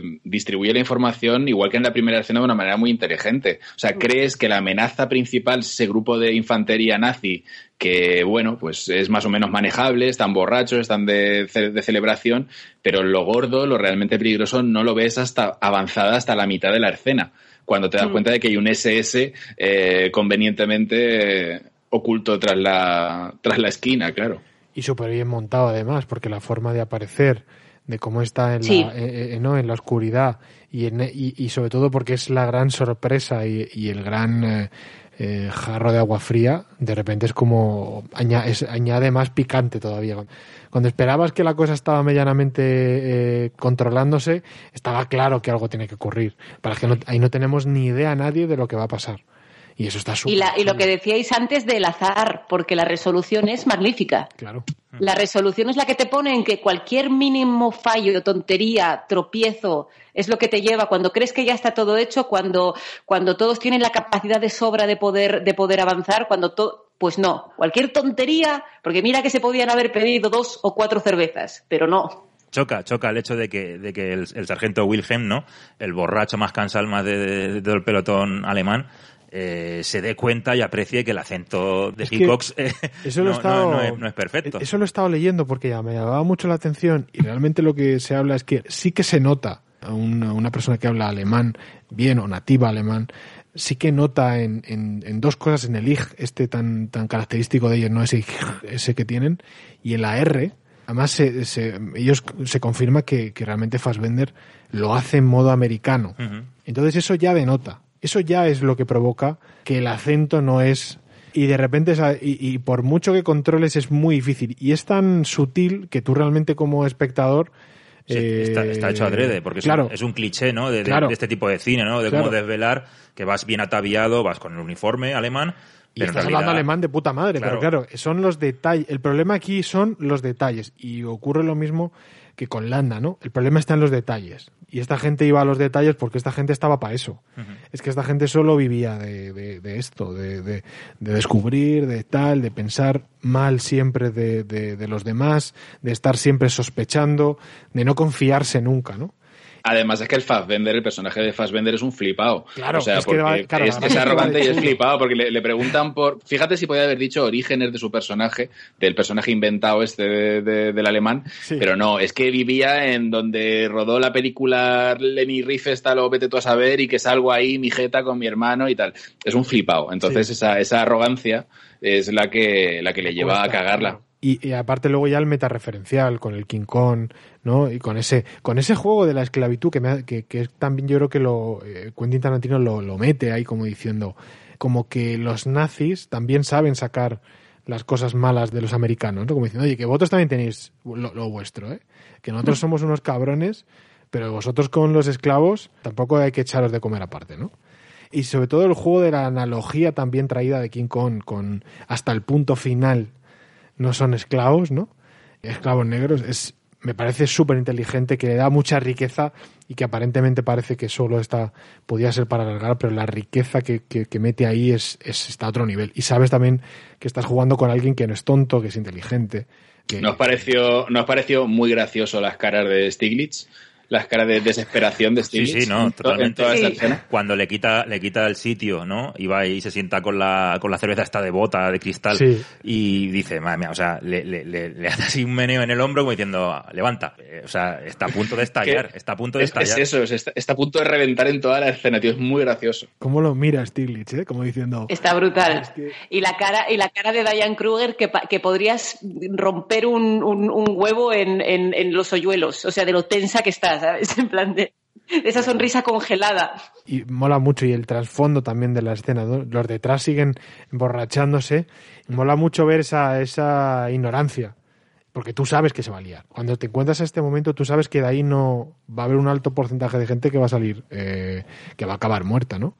Y mola mucho en, lo- en los revisionados ver la ignorancia de, de- lo, de lo que hay detrás, ¿no? De que tiene, ellos están ahí tranquilamente celebrando el nacimiento de, su hijo, tal. Y es como, joder, está muy bien representada esa ignorancia de, y sabes que se va a liar pardísima. Y está muy bien hecho porque en otras ocasiones, en otra, en otra escena así, tú estarías viendo eh, a, a unos extras por detrás eh, completamente irrelevantes, ¿no? Y aquí Quentin ha hecho que tú sepas, conozcas un poco más a, ellos, ¿no? Y que te importen un poco más, entre comillas, ¿no? Son unos extras que tú ya has conocido y que entienden. Entonces todavía te va a doler más. Todavía es como que estás pensando un poco más en ellos. Entonces es, tan complejo todo esto y la forma de mover la cámara, la forma de colocarse, la forma de dar vueltas, es el, es- está a otro nivel y es eh, da igual las veces que se vean. Es tan cerca y tan teatral como, como la, Está- la- exacto, la- exacto. la inicial, que, que, que es que, vamos, te atrapa, te atrapa por completo. Señorita von Hammersmark. Merci. Por un Reich alemán que dure 100 años. Por un Reich de 100 años.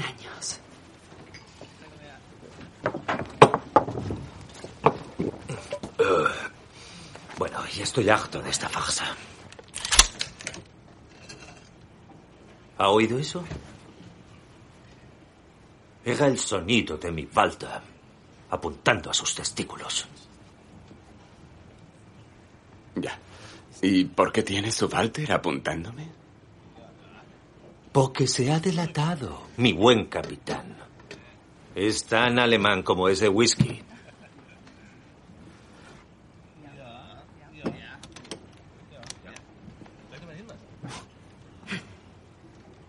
Verá, comandante. Cállate, soga. ¿Qué iba a decir? Pues iba a decir que ya somos dos. Le estoy apuntando a los huevos desde que se ha sentado. Pues ya somos tres. Y a esta distancia, soy un auténtico Friedrich Zola. Tenemos una situación delicada. Lo que va a pasar, mi apreciado comandante, es que va a levantarse y a salir con nosotros. No, no, no, no, no, no, no, no, no, no lo creo. Creo que usted y yo sabemos perfectamente, capitán, que da igual lo que le pase al resto de los que están aquí. Usted y yo no nos moveremos. Qué maravilla, de verdad. Momento, Es una pasada. Esta- Estas, dos, esas dos ¿eh? escenas, claro. Claro, y luego el momento cuando ya se sacan las pistolas, mola mucho porque es como diciendo, nos hemos sacado las pistolas, pero aún podemos hablar. ¿Sabes? Es como, Como salía, como decía Goscini en, en Asterix, que hablen las espadas. claro, es como, todavía, o sea, todavía podemos aquí debatir un poquito más antes de, de reventar, porque claro, no hay- es- como bien nos, lo presentaban al principio, es una ratonera completamente, y es que está claro, ¿no? Y luego, evidentemente, claro, ya el, despiece final, de, muy, muy de Quentin, ¿no? De, la brutalidad final, y que además ocurre tan rápido que es que eh, eh, no sabes quién está vivo ni quién está muerto, es, acojonante. Eh, el flash que se produce de repente, y como además llevas una tensión acumulada tan fuerte durante toda la escena, es como. ¿Sabes? Es como que explota. Es un recurso que también usó en, en Reservoir Dogs, ¿no? Lo de la pistola en los huevos. Claro. Es una tensión que, que, vamos, que recuerda mucho a la, a la- a la ópera prima de Tarantino. Mm, la verdad. Y claro, y ves ahí, vamos, como todo salta, como, como llueven balas a diestro y siniestro, como Stilitz, eh, pf, vamos, le clava La navajadas en el cuello, el ¿eh? puñal ahí en, en- en la cabeza, vamos. Que por si hay dudas. Por si hay dudas, él. Totalmente. Aquí, aquí Tarantino se recrea y se lo pasa de puta madre, ¿no? En, en esta secuencia. O sea, vemos en, en- en cuestión de segundos, sería pardísima. Joder, es que es una, es una pasada de escena. Hasta. Y ya- luego, Sí, sí, sí, sí. eso es lo que te iba a decir, que toda esa tensión se rompe cuando llega el negociador con acento paleto de Brad Pitt, eh, de, de Aldo, que es maravillosa esa escena eh, con, con Willy y con, y con Aldo, me encanta. Es que ese momento, de verdad, cuando están hablando, cuando le dice, hablas jodida, cuando dice, hablas jodidamente bien a inglés. Ojo, hora y, hora, ho- hora y 20 después. Brad Pitt aparece. Hora y 20 después. Sabes que No. Brad Pitt es la, la estrella principal, ¿no? Dentro de la película y aparece en cuantas ocasiones. Sí, sí, claro. Y está también dosificado los personajes, que es que en realidad no lo echas de menos. Y cuando menos te lo esperas, aparece. Aquí a intermediar y a intentar dar un poco de sentido a toda la operación. Y le da, y, y al final vuelve a dar otro toque ligeramente cómico al, al cierre, ¿no? Y, y encima, además, llevas la, con esa tensión acumulada y realmente es muy cómico. Cómo, cómo intenta descubrir el pastel, ¿no? Y cómo intenta negociar con él. Y es, es, es muy bueno. Es muy bueno cómo lo lleva. Mm, digamos que rescatan de entre ese fuego, ¿no? Y del el encare, ¿no? Del sargento Wilhelm al personaje de Diane Kruger eh, y les explica un poco que esto se les ha ido de madre, ¿no? Y, pero, pero Aldo, eh, Brad Pitt no, no da su brazo a torcer y dice, nada, vamos a intentar sacarlo como sea. No hablamos alemán ninguno de nosotros, pero chapurreamos italiano, ¿vale? O sea, el plan es cojonudo, ¿vale? Vamos a, a muerte, vamos a por todas y vamos a, vamos, vamos a aprovechar aquí la situación como sea, ¿no? Y eh, incluso la secuencia, ¿no? De cómo le sacan la bala a ella, que te pone los pelos de punta. Saca la bala, no, cómo se la meten más. Claro, se la meten más Ah, para que meten más hable. para. Cierto, cierto, cierto, es verdad. Claro, claro, tiene un punto así como... De tortura, como sí, sí. Sí, sexual el Roth, digamos. Sí, sí, sí. Hombre, que es una ellos tienen, evidentemente, tienen la sospecha de que, de que ella está en el ajo. Tienen que ser extremos porque si ya tienen pocas posibilidades, eh, si no confirman eso, no tienen ninguna. ¿no? Y eso también es lo interesante, lo, lo justificado de, de- de su reacción y de su forma de actuar, ¿no? Y viceversa, porque claro, hay un punto en el que ella tiene como todo un trabajo hecho y una, una tapadera creada desde hace muchos años y encima siendo un personaje tan popular y una estrella que es como que parece como que es más fácil fiarse, entre comillas, porque es tan conocida que tal. Y es como, por un lado, si esto sale mal, fastidio toda la tapadera, pero por otro lado, nunca la vamos a ver tan gorda de que estén aquí todos. Entonces, Claro. igual merece la pena arriesgarlo todo por esta situación. Entonces, claro, el- eh, los dos bandos, que al final son el mismo bando, aunque ellos no lo saben, tienen sus motivos. Sí, y antes de saltar al, al siguiente bloque, hay que recordar que Landa aparece por ahí, por la, por el sótano este, por la Louisiane, y, y encuentra el pañuelo que directamente ya, esta vez sí, nos dice que ya Mm. sabe perfectamente de qué va todo el rollo y, y lo va a estar esperando, claro.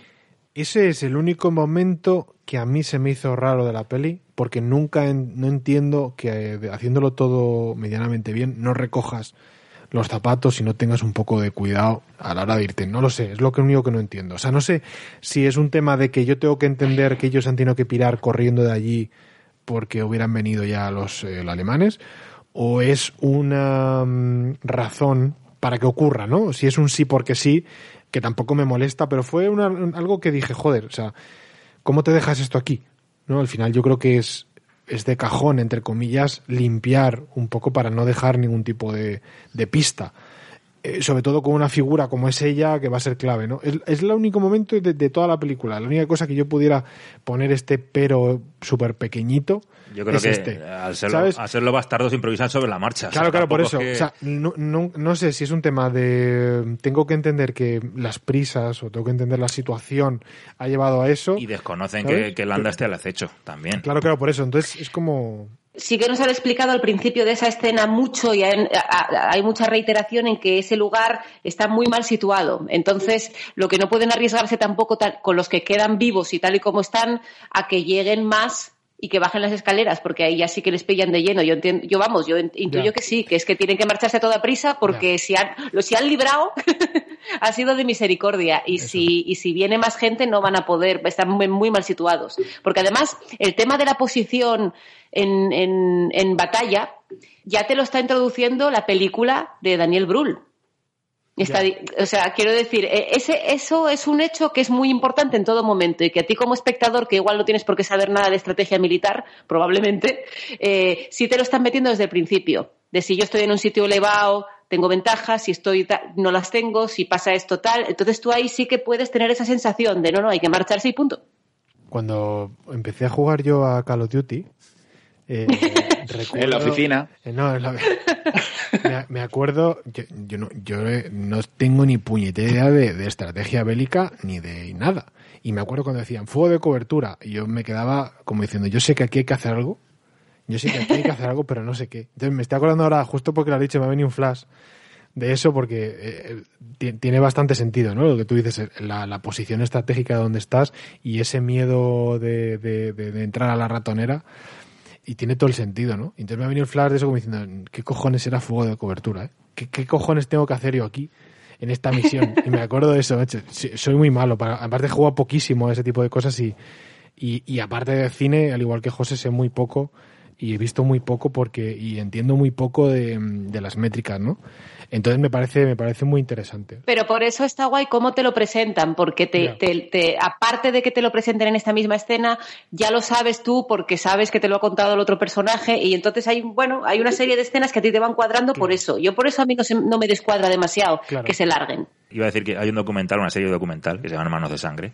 Es verdad. Esa la, además empecé a verla y, y- porque justo lo hicimos aquí y fíjate que a mí me cuesta mucho y, y me está gustando un montón.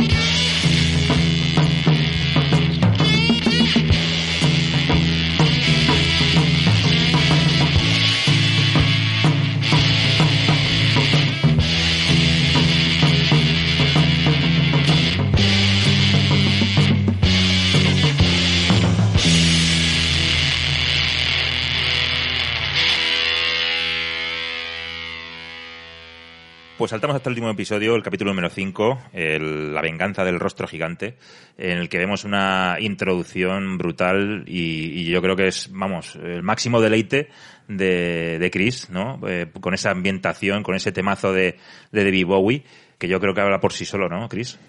A mí una, una cosa que me gusta mucho de Tarantino, aparte de que a veces, como decíais al principio, te descubre canciones, otras veces es que te revaloriza canciones. Yo soy muy fan de David Bowie y sin embargo esta canción y esta época en concreto no es de mis favoritas, porque bueno, Bowie era muy prolífico y muy cambiante, entonces supongo que todos, hay, hay muchísima variedad dentro del propio Bowie, tendemos todos a tener nuestros, nuestras favoritas, ¿no? Y nuestros momentos favoritos. Y esta canción no me- nunca me disgustó, pero bueno, nunca la tuve yo como tan cerca del corazón, hasta que la vi reinterpretada por Tarantino. Y dices, pero si esto es un temón, pero esto es un... ¿Cómo no me he dado yo cuenta de esto? Por favor, que esto es una maravilla. Y además, no solo por el sonido ochentero.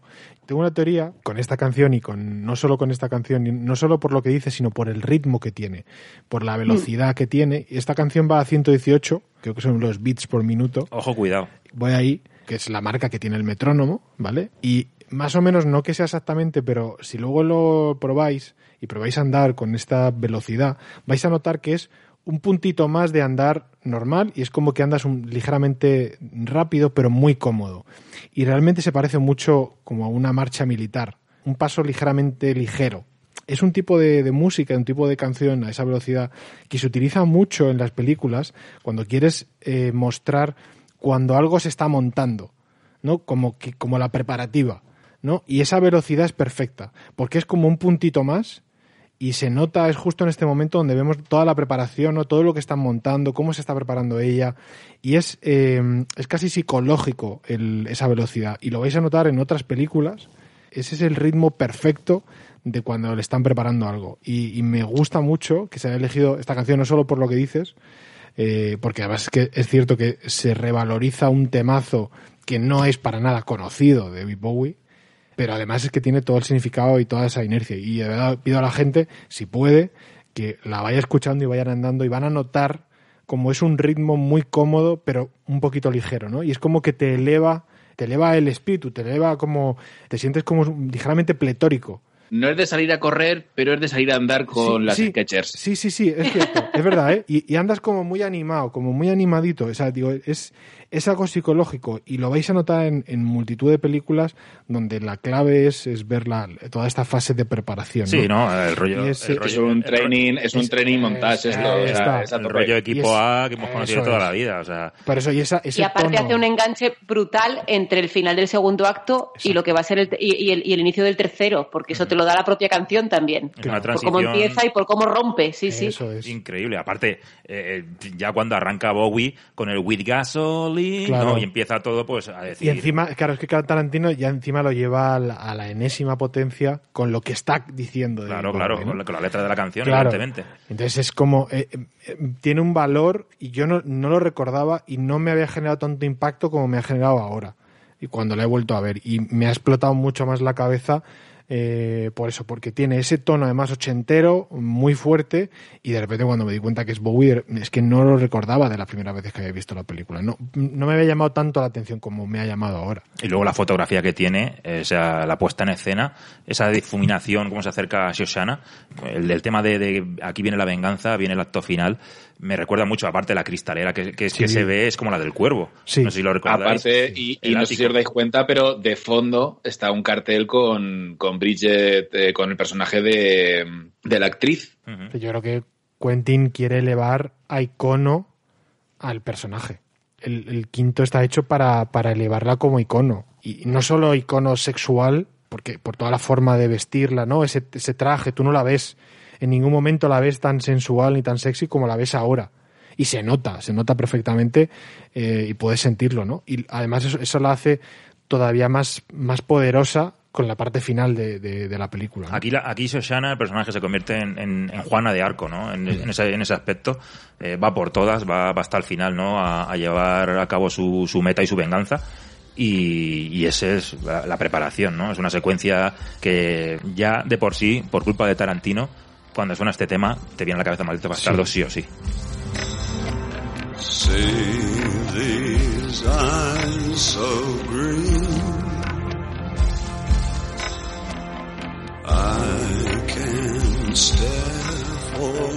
Thousand years, colder than the moon. It's been so long. and I've been putting out fire with gasoline.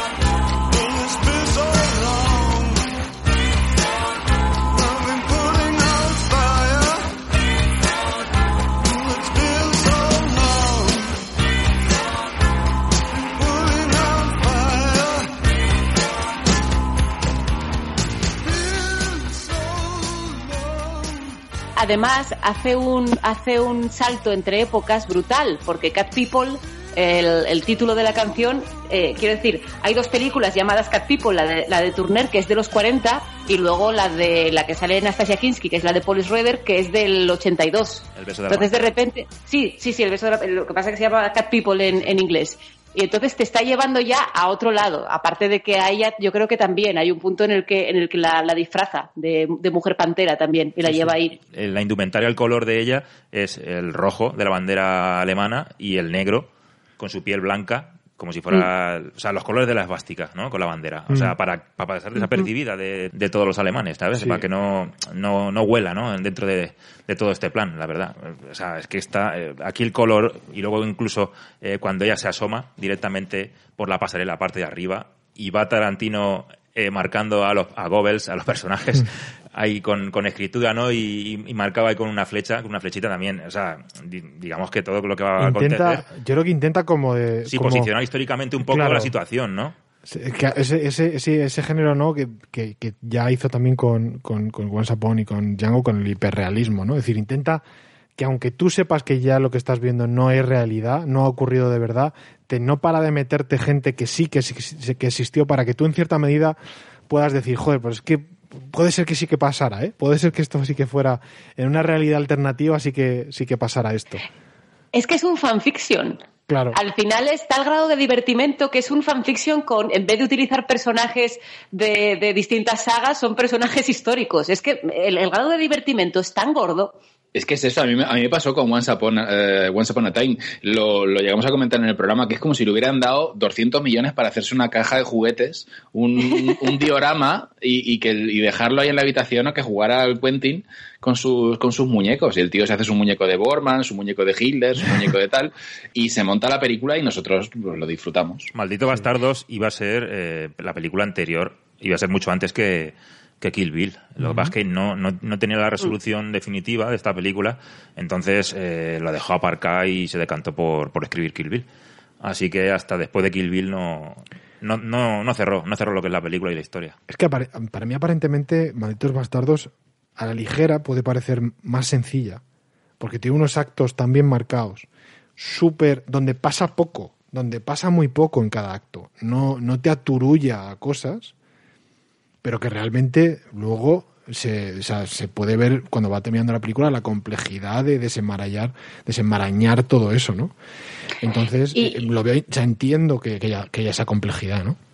Sí, y luego yo no sé cuánto cine mainstream realmente hace la, la- la sacada de chorra que hace Tarantino con el final de esta película. Quiero decir, porque una cosa es imprecisiones históricas, más heavies o menos heavies, o sobre personajes que no son tan conocidos, pero, pero cambiar el final eh, de la Segunda Guerra Mundial y de Hitler, que ya casi es un icono pop, no sé cómo decir, es una pasada, porque tú además como, como espectador te está volando la cabeza, porque tú en todo momento dices, pero yo ya sé que esto no, que esto no les va a salir bien, ni a los bastardos, ni a Diane Kruger, ni a la otra, ni a no sé quién, porque, porque no acabó así esta historia. Y de repente es como, pues sí, yo, yo, yo reconozco que así como la primera vez que vi esta película tuve mis problemas con escenas muy gordas y escenas que no podía disfrutar porque venía de escenas muy, muy grandes, cuando llegó el final y vi que realmente se saca la chorra y, y mata a Hitler, dije, ¡ole! ¡ole! Vi una entrevista que el tío no sabía cómo, cómo acabar la peli. Dice, no sé si, si hacer lo de, lo de que en realidad era un doble, como se hace en otras películas, y, y salir por ahí. Dice, pero se me hicieron las 3 de la mañana, estaba reventado y, y puse en el guion, joder, simplemente mátalo. Y a la, a la mañana siguiente dice que leyó esa nota y dijo, perfecto, gran idea, así, así va a ser el final. Eso es buenísimo, Sí. pero buenísimo. Me parece lo mejor, porque al final es que estamos, estamos haciendo cine. es que puede pasar lo que queramos que pase. Es que es infinita las posibilidades. Y eso, bueno, me parece, me parece una genialidad. Y en algún lugar del mundo habrá un crío de primaria o de secundaria escribiendo un examen y suspendiéndolo porque vio la película y no estudió. Es verdad. Y entonces le reventaron la cara con la metralleta, pero que no, que no, que, que no, que no, hijo, que era un boom, que no, no, no, no, no, no, que yo lo he visto. No, aquí asistimos, asistimos también, vamos, al encuentro esperadísimo por parte de Hans Landa eh, de él con los bastardos. O sea, es, es una de las secuencias más divertidas y más bien Mm. planificadas. Y más extremas. O sea, alucinante, alucinante porque es, es vamos, aquí Christoph Waltz se corona el cabrón de una manera, macho. O sea, En la increíble. escena de la risa, tío, la escena de la risa cuando le cuenta la, la excusa de la montaña, qué miedo da, el miedo, cabrón. Da miedo. Sí. Ese, esa- Qué bueno es. Es que Quentin te lleva a, a lo más alto del miedo y, a lo, y, al- y te vuelve a bajar después al humor de partirte el ojete, ¿no? Esa capacidad. Y es una de estas interpretaciones que están por encima, están peldaños por encima de todo lo demás. Hmm. Es como, a, a mí me recuerda, sin tener nada que ver ni por género ni por nada, a Ellen Barstein en Requiem por un sueño. Que es como, es que esta persona no, o sea, no está en el mismo, no es la misma liga Claro. que el resto de seres humanos. O sea, esto es- está interpretando un código que, que no podemos de- comprender. Eso está por encima de todo. Eh, Claro, es que justo después de la risa, de esa risa eh, extrema de, de- de este hombre, veni- venimos a, a- a la risa nuestra, ¿no? Cómo, cómo nos permite reírnos a nosotros, ¿no? De esos personajes y lo bien, o sea, para ser un momento cómico en una película que no es cómica, lo bien metido que está, lo inteligente que es, toda la aparición de ellos tres haciendo de italianos, me parece... Mira, yo lo de Bow Giorno, Y los gestos, ¿eh? Y los gestos. Y los gestos. Y la cara, la cara de Brad ¿Y os Pitt habéis imitando, imitando, a, a este- imitando al, al padrino. Pero os, os habéis fijado, Hablando. os habéis fijado que el que mejor habla italiano es el que no tenía ni papa, Claro. que es el que es el Omar, pero el yo no sé si lo hace. Pero, Pero yo lo, no sé si lo por pone eso- a prueba el cabrón. Sí. Dice, a ver, repite la pronunciación. Dominic de Coco. Yo creo que yo tengo la teoría de que con él confirma ya la sospecha máxima y dice ni lo intentes. O sea, con uno dice ya está, hasta aquí. Vale, muy bien, chico. Pero se, se está riendo de él. Sí, sí, claro, se está riendo de él porque él dice, mira, ya, o sea, si, si este medianamente hubiera hablado italiano, Pero es otro de los detalles que yo sigo fehacientemente convencido que le hace igual a, que a Susana. Hombre, con claro, la, con la no, leche. eh, pero si hay ya... eh, No se, va, no se va a bajar, ¿eh? No se va a No me bajar. de bajo, no me bajo, no me bajo. Pero, pero No ahí, se va a bajar. Vamos a ver, ahí ya él evidentemente, y él ya sabe que hay un entramado, porque a- acabas de ver una trifulca, ves una servilleta, él ya sabe que hay ahí. Y el tío además habla italiano, te habla Enzo, cuando dice Enzo Gorlami, y te partes el ojete y dice, este tío es menos italiano, y ya te digo, y, y- y lo intenta. Golami.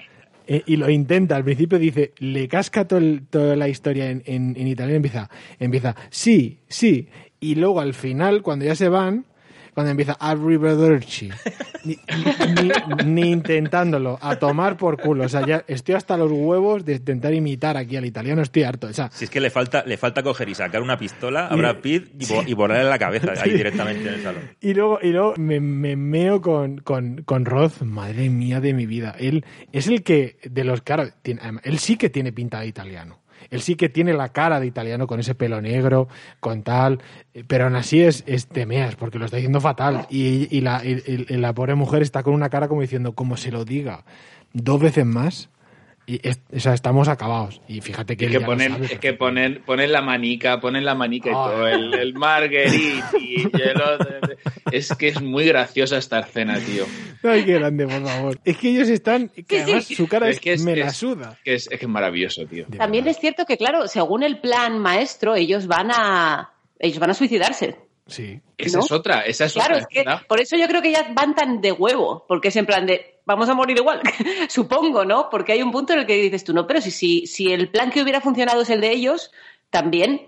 O sea, ellos tam- o sea, no, no, no había ninguna idea para que dejaran el- la bomba o la granada tal y se fueran. Si- en todo momento se pensaba que no, que ellos iban a morir dentro del teatro. Claro, en principio sí. Por lo menos era la, aparentemente, la idea. parece. Sí, llevan, a ver, llevan el temporizador este que vete tú a saber si no se iban a quitar el temporizador y, la, y las bombas y tal, pero la verdad es que es lo que parece. Parece que van a inmolarse ahí y que la mejor razón para inmolarse en la Segunda Guerra Mundial era cargarse a Hitler, evidentemente. Claro. Por cierto, Enzo, Enzo Gorlami, director de ay, aquel maldito 3000 dado, está en la ceremonia. Se ve por detrás.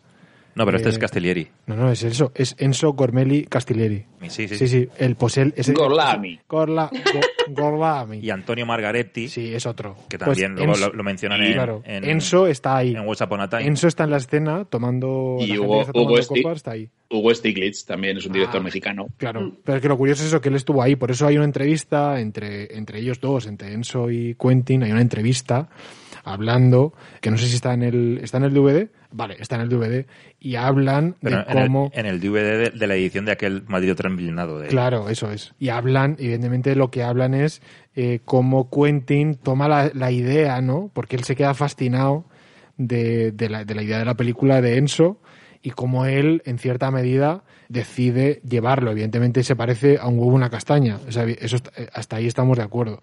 Pero sí que es cierto que la idea está ahí.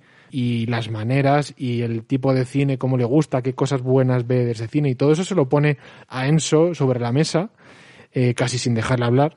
Pero también es cierto porque Enzo ahí no da, no sabe dónde meter moja, no sabe, es increíble porque no para de hablar Quentin. Pero es muy interesante, es muy interesante como él, cada vez que habla y encima delante de Enzo, él llega a poner sobre la mesa todas las cosas buenas que hizo, que hizo Enzo, que al final la peli es mortífera. O sea, la, la película es, es mortífera. Pero Quentin sabe sacarle ese jugo, ¿no? Sabe sacarle eh, lo bueno para llevárselo a su, a su terreno.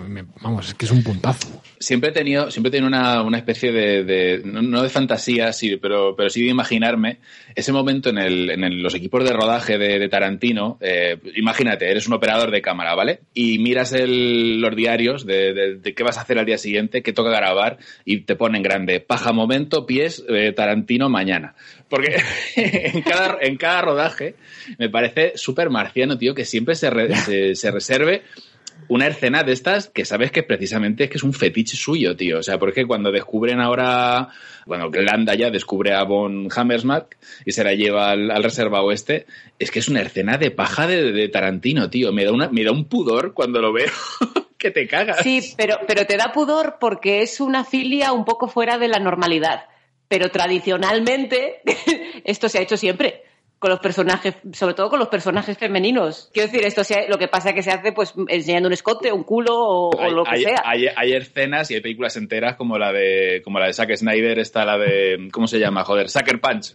Y dices, te, que- te te quedas te quedaste a gusto, Zack, con esa con esa peli. Pero ¿y cómo juega la Cenicienta con Diane Kruger, ¿no? Con, con ese Sí. zapato que encuentra y hace, bueno, aquí se marca un Hitchcock total. En, o sea, igual, igual que en Frenesí, ¿no? Con, con ese eh, momen- Sí, momento de, de ar- de arrastrar los pies, tal, de, de- de esa, esa agonía, ¿no? Conforme le la está ahogando a ella, eh, que bueno, que según dice, el, el plano de las manos son las de Tarantino, Sí, eso, eso. sí. según decían, pero se hace una escena súper angustiosa de cojones. Quería, quería todavía rela- un poquito más relamerse ahí con Sí, en sí, la escena. sí. Y quería meter, él quería meter moja. Aquí ya vemos por fin eh, lo, cabrón, lo cabrón que es Sí. eh, Hans Landa, ¿no? O sea, Totalmente. vemos la ira de Hans Landa llevada ahí aquí al máximo, o sea, a tope, a tope, ¿no? Claro.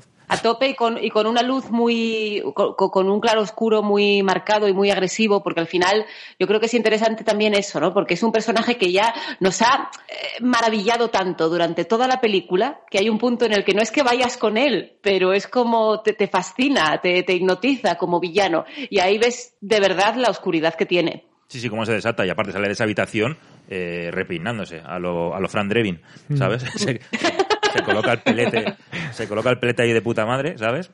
Y secuestran a, a Aldo, que es otra escena brutal con, con la, cuando le ponen la, la capucha esta y, y- y le rompe los morros de un cabezazo que dices tú. eh, Bueno, que en cuanto, en cuanto lo enganchan, no para decir tacos en, en americano para, para ya Para reafirmar- desahogarse. para desahogarse, diciendo ya, Sí, sí, sí. ya me han descubierto. O sea, ahí se queda bien a gusto el tío. Es, Sí, es- es muy chulo.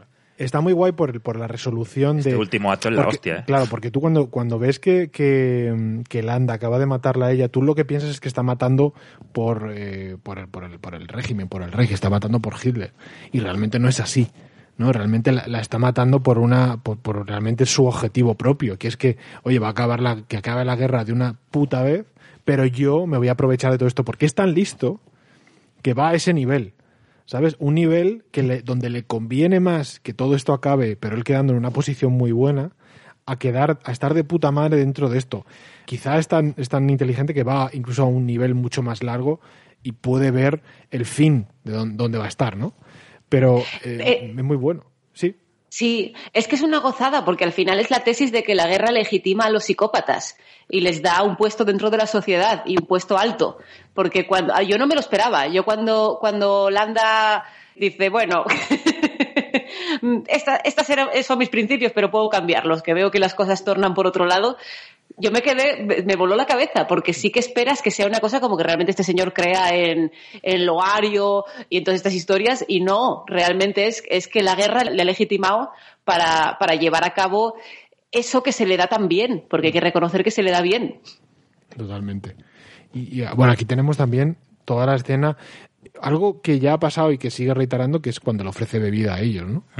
En, en la escena, por ejemplo, del sótano, enfocan varias veces a- al whisky, bien por su impacto que va a tener en la escena final, bien también por su importancia, donde no a falta de comida, buena es bebida para, para utilizarlo dentro del, de- del, del entorno de la película, ¿no?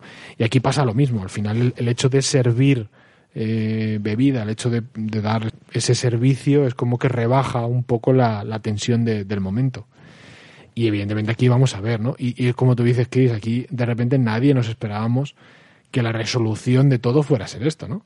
De, que, el, de que el tío fuera tan listo que es capaz de ver tan, tan, tan lejos que prefiere eh, acabar con todo esto, ¿no? Yo creo que Tarantino eh, escribió toda la historia a través del personaje de Landa, ¿eh? Sí. O sea, Sí. fácilmente, fácilmente. Por eso siempre ha, ha ido un paso por delante de todo.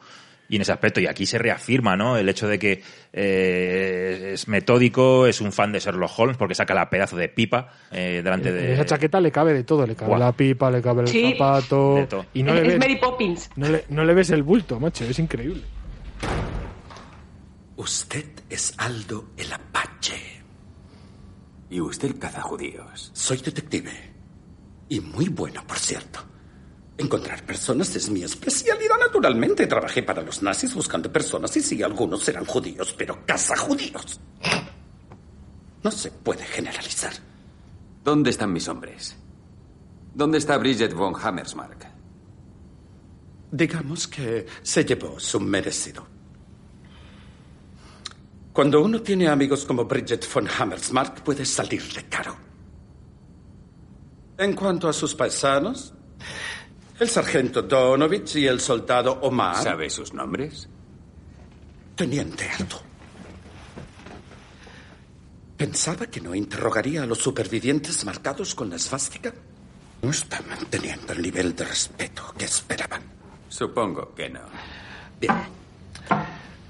Volviendo a sus dos saboteadores italianos, en este momento, tanto Omar como Donovich deberían estar en las butacas que les dejamos. 0023 y 0024, si no me equivoco. Con explosivos en los tobillos, listos para explotar. Y su misión, claramente terrorista, de momento sigue en marcha. Apasionante. ¿Qué viene ahora? ¿Algo de super ratón? No obstante, con el simple hecho de levantar este auricular informar al cine, su plan estará caput. Si siguen allí. Y si siguen vivos. Y es mucho suponer. Es imposible que se lleven a mis chicos sin que estallen las bombas. No lo pongo en duda. Algunos alemanes morirán echando a perder la velada y Goebbels se enfadará mucho, mucho, mucho con ustedes por arruinar su gran noche. No que era Hitler, no que era Goebbels, no que era Göring y no que era Bormann. Y si no caen los cuatro, la guerra seguirá. Pero si no descuelgo este teléfono ahora, podrían acabar con los cuatro. Y si acaban con ellos, La guerra acabará esta noche. Si quieren ganar la guerra esta noche, debemos hacer un trato. ¿Qué clase de trato? De los que están por encima de su autoridad. Sin embargo, seguro que su misión tiene un superior al mando. Un general. Mm, probablemente. De la OSS, diría yo. ¡Uh! ¡Es un bingo! ¿Es lo que dicen, no? ¿Es un bingo? Solo decimos bingo. ¡Bingo! ¡Qué divertido!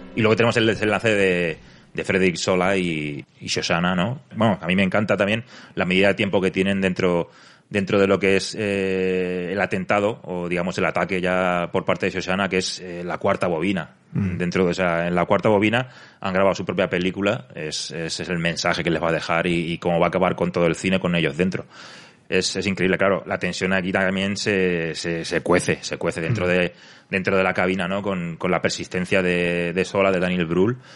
Tarantino lo quiere hacer ahí en plan romántico, ¿no? La manera que tienen de, de- de morir, digamos. Pero. Yo creo que no, no, no- creo que sea romántico, no, ¿eh? pero una- o sea, no es romántico Sí, sí, sí, porque. No, se, no se tragan, pero. Entiendo, pero no, la- no- la- no la- te refieres a ellos dos, te refieres a, a- a la concepción de la muerte, sí. A ver, yo creo que aquí se, se- estamos descubriendo cartas que teníamos boca abajo durante la película, ¿no? Y, y cartas que han estado boca abajo mucho tiempo. O sea, tanto descubrir lo de Landa, lo, fuerte que es, como descubrir a, este hombre, ¿no? Como todo el rato queríamos casi entender que, o creer que este tío era buena persona y hasta que realmente acaba, acaba enseñándonos que realmente él no es buena persona, que él es un gilipollas como, como ellos y que no se le puede decir que no. Y que hasta el último momen- momento el, el alemán es un hijo puta, o sea, el alemán nazi es un hijo puta y, y, y- y está esperando para joderla en cualquier, ¿no? Para- en cualquier puta mierda. Eh, No, no es capaz de atenerse a su, o sea, solo es capaz de mirar por sí mismo. No es capaz de ver la película que ta- ha dado por culo con la peli. Pero está viendo la peli y ahora no, no es suficiente para él, sino que él tiene que coger ahora y me voy a subir para arriba. Pero porque ya lo ha visto, ¿no? Claro, no, no, no, él lo está pasando mal. O sea, para él no es plato de buen gusto ver la película. Fre- Frederick Sola, el influencer. Claro. Entonces es, es curioso eh, el, el hecho de no, de no parar, ¿no? Y, y- y me gusta que se descubra esa carta, aunque es muy triste, pero bueno, realmente, a pesar de que acaba como acaba, la satisfacción es plena. Porque a pesar de todo no han conseguido parar el gran objetivo. que yo creo que es, es lo importante. Y por eso yo creo que no te deja ese pozo que podría haberte dejado si realmente la cosa no hubiera salido tan bien, ¿no? Entonces está guay. Y también es y también lo que decía Chris, eh, Susana está muerta desde hace mucho tiempo. O sea, ella tenía una misión y esa misión al final se cumple y, y, eh, su vida ya no le importaba, lo que le importaba era acabar, eh, acabar y, y vengarse. Es que veía diferencia, el, el que no hubiera acabado así, ¿no? Pero es, es muy chulo. El descubrimiento de las cartas es muy inteligente por parte de Quentin Tarantino ahí. Y me gusta mucho porque eh, incluso por más que lo ves, tú intentas todo el rato descubrir durante el principio de la película dónde hay esa coherencia con la parte final. Entonces está, está muy, no sé, está muy bien, está muy bien hecho. Claro, lo que pasa es que al final ya va todo a explotar, aunque lo que no esperábamos es que fuera literalmente. Sí. Yo creo que, que lo, lo- lo que pasa de verdad es lo único que como espectadores no esperábamos. Landa ya sabe lo de Diane Kruger. Daniel Brühl ya lo vemos desde el principio que el tío es un acosador, ¿sabes? O sea, ahí está la chavala y es su gran noche. Eh, es decir, eh, la otra que va- todo el mundo va a descubrir, o sea, va, va- va a explotar, va a hacer que toda su trama salte. Lo que pasa es que lo que no esperamos es que salte el cine. Ya. Ya, se queda a gusto, ¿eh, Tarantino, ¿no? Al final, con, con toda la secuencia, pegándole fuego al cine, eh, con toda... Que la- mató, que Tarantino proyección. mató a Hitler. A ver cuánta gente puede decir esto. Ahí está, ¿eh? O sea, es, es- la secuencia es brutalísima, pero vamos. eh, pero claro, llegas a un momento en el que lo ves razonable. Dices, joder, chaval. Completamente. Y, y realmente, para ser una escena así, no hay un salvajismo al estilo Quentin muy fuerte. O sea, realmente. Hombre, hombre, O sea, que ma- Víctor. ma- más, Víctor, ¿eh? más allá de la, más allá de, de- de- de, pues el, el que se resarce en el, en el tiroteo, pero hemos visto, o sea, no sé, me parecen el final de Once Upon a Time me parece más heavy. O sea, más heavy. Eh, aquí es heavy, pero tú no ves a la gente Pero a mí quemarse. me parece, a mí me parece muy guapo el, No, no. el momento este de Eli Roth cuando va con la, con la pistola esta de como de muñeca. Que esa- esas pistolas supuestamente están pensadas para dispararse como una pistola, pero no, el tío le hunde el puño en la cabeza Claro. y además No, no, no. dispara, que dices, qué, qué maravilla. Sí, pero que no hay demasiado de eso. Me refiero, ese salvajismo. Hay otro salvajismo, pero no hay un salvajismo explícito donde. O sea, eso sí que hay, pero. Le, refiero, le revientan la cara a Hitler, en- tío. en Once Upon a Time, me- me- por ejemplo, me parece mucho más continuo ese salvajismo, mucho más directo, mucho más realista. Aquí al final lo que ves son esas cuatro escenas que son fuertes, pero el resto, el salvajismo restante ha estado eh, eh, cómo se está quemando, cómo la gente está, pero tú no ves a la gente quemarse, tú no ves ese salvajismo. Es lo que yo me refiero. Que no es tan explícito, eh, a excepción, evidentemente, de cuatro momentos, pero para lo que es Quentin, en lo que suele ser las salvajadas finales que se suele montar, yo, por ejemplo, pensaba que iba a ser incluso más. No digo que, que no, lo, que, que- que- que no se quede, que no lo sea, ¿no? Pero, eh, no sé, pensaba que iba a ser incluso más. Y, y- y gracias a Tarantino eh, sabemos que a, que a Hitler le mola el chicle. Ah, bueno. Porque, porque es un momento en el que sale fuera del, del palco, y es el momento que, apro- que aprovecha el oso judío, el Roth, eh, para, para ubicarlo, y sale afuera y le pide a dos, a dos soldados alemanes que están ahí custodiando el palco que si tiene chicle. sale Hitler a por el chicle. Joder. Y vamos, eh, se lía pardísima. O sea, la, la secuencia del, del, del palco desde arriba. Está muy chula. Puf, eh, ver a Eli Roth con esa metralleta, tío, a cámara lenta, liándola pardísima, es, es acojonante la secuencia. Muy, es, muy Scarface, ¿no? Ese, Sí, sí, ese sí, momento, de ese, ¿no? Ese tiro, esa vibración del cuerpo Y con el, el, plano, tiro. el plano, ¿eh? El plano. plano. muy de palma, tío, es, en ese aspecto. No sé qué chulo, está muy bien. Y, y no llegas casi a ver a quién está disparando realmente, porque hay una, una maraña de gente eh, que está a- autopisándose, que eso sí que es fuerte. Pero eh, no sé, es muy intenso. Pero estás a gusto. Estás como. eh, Quentin consigue dentro de ese salvajismo, estás como tú dándole la mano, ¿no? Como diciendo, qué gustito, esto es lo que se merecían, esto está de puta madre. Como arde el nitrato, ¿eh? Eh, Como arde el celuloide. Es, es alucinante la, yo qué sé, la resolución a ser trágica, eh, muy Tarantino, ¿no? O sea, para mí es mucho más trágica que la de Once Upon a Time. En, joder, en, en masificación y demás. Eso sí. Es, es Sí, sí. mucho más. Pero ya te digo, es, no sé, es un plan que le sale bien, tío. Le sale, le sale de puta madre para los, para los tospes que son. Y para ir sobre la marcha lo hacen cojonudamente. Es, vamos, eh, todo muy teatral, todo muy teatral y muy, muy cercano. Pero luego llegamos en, el momento ya cumbre, el momento, digamos, final que, vamos, que creemos que Landa se va a salir con la suya, pero en realidad no, ¿no? Y vemos eso, pues como, como Aldo le da la vuelta a la tortilla y se marca esa, esa, ese tagline, esa frase eh, que se marca Tarantino, con esa marca bien merecida hacia Hans Landa, ¿no? Esa marca, esa esvástica en la, en la frente, que por mucha piedad que pida, no, vamos, no hay, no hay. Y, suelta esa frase, ¿no? Mítica, ¿no? Que creo, creo que esta es mi, gran obra maestra. que yo, vamos, yo, sinceramente, eh, es lo que decíamos al principio, no sé de dónde ubicarla la película. Tampoco tengo un ranking, ¿no? Con Tarantino. Es pf, eh, tanto de Proof, eh, que parece más floja, la veo, o Jackie Brown, que me parece también de las más flojitas, la veo y me sigue gustando y le saco cosas y tal.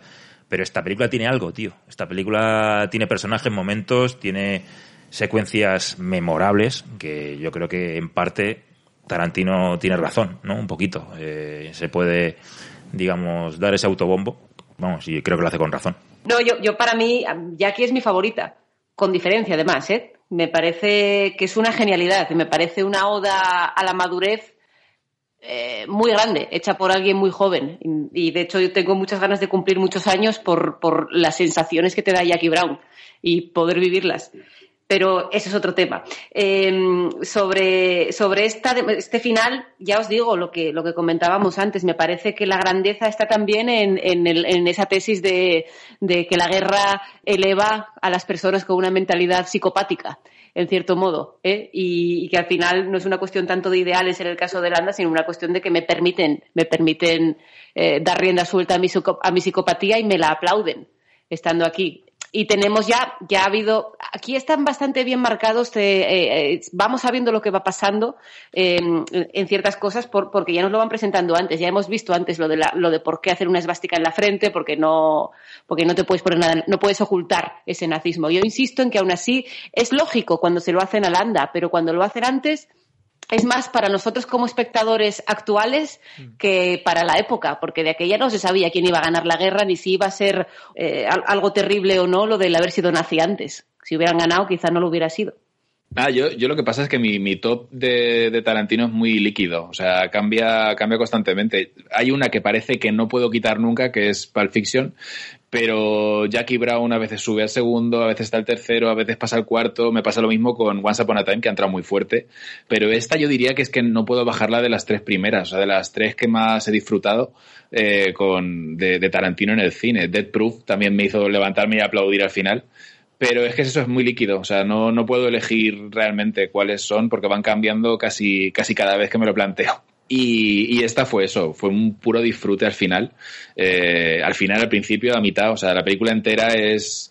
Yo la veo de las más redondas, de las que no. Parece que no sobra nada, que no falta nada. Y me, vamos, es pura, pura satisfacción esta peli para mí. En, en mi caso, la opinión de la frase que dice Quentin al final, creo que es más a nivel de disfrute en plan de obra maestra. Yo creo que es por lo que también ha dicho José, porque es muy completa. Para mí me es también súper difícil poner un top. Lo, que sí que remarco es que prácticamente hemos estado hablando y no le hemos sacado pegas. Evidentemente vendrá gente y le pondrá pegas, pero que para nosotros no le hemos puesto pegas a esta película, ¿no? Y eso denota un poco el nivel en el que está. Yo, por ejemplo, cuando he terminado esta película quería volver a ver Django, porque me daba la sensación de que quizá con el revisionado otra vez volvería a meterla, ¿no? Y es muy difícil. Eh, pero yo creo que es una película que, que, tiene el máximo disfrute. Yo creo que además lo guay de esta peli es realmente eh, entender un poco también el contexto que tiene, el, las referencias que tiene. Y entonces en ese caso yo creo que sí es, eh, podremos poner en el top fácilmente. O sea que, y vamos a ver qué, qué va a seguir haciendo este hombre, pero yo creo que aquí se quedó bien a gusto y yo creo que es el único que, director que podía realmente matar a Hitler de esta forma y que realmente eh, tuviera sentido, ¿no? Contexto histórico con su encima propia satisfacción utilizando el cine como, como su herramienta, ¿no? Que qué mejor director para utilizar el cine como herramienta para matar a Hitler. O sea que es, es perfecto. No, dentro de las barbaries históricas, ¿no? Como ha sido el nazismo, eh, que hay infinidad de películas, ya sea El pianista, La lista de Schindler, como visto las barbaries de este personaje, este monstruo, con toda la que lió. Pues esto es esa fantasía, ¿no? Ese, ese cuento, esa satisfacción, ¿no? Que dentro de, de, una maldad, Tarantino nos ofrece una historia, un cuento, y mm. con un final satisfactorio. O sea, lleno de violencia, pero que dices, joder, cómo mola, ¿no? La verdad es que es un, es un auténtico disfrute lleno de personajes, situaciones, diálogos, eh, momentos, cine, puro cine, mm. dentro de al que, al que la, el, al que la apasiona el cine y no le gusta esta película, algo le pasa, ¿eh? Sí. Ya te lo digo. Y, y, y, si me apunto todas las referencias que ha dicho Chris de películas, yo ya he flipado en colores, ¿eh? Porque Chris ha sacado un montón de, de referencias a otras películas que me parecen brutales para que la gente realmente pueda, pueda exprimir todavía más. ¿eh? Yo me he quedado realmente... Bueno, bueno, y, y, y, todas las que no he pillado. Que, que eso, esto eso, es lo bueno de Tarantino, que siempre eso. dices tú, yo pillo hasta aquí, pero debe haber una infinidad de cosas que desconozco enormes. Claro, claro, totalmente. O sea, que hace falta, claro, es que el, el bagaje que hay que tener, no, pero que, que se nota, joder, que es un gustazo, es un gustazo que puedas sacar a colación todas esas cosas. Me parece que le da un... Yo me he quedado flipando, ya te digo. O sea, es un requete, requete gustazo.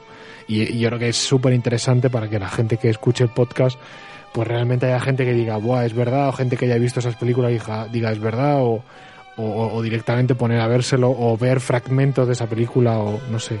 Es muy, muy interesante.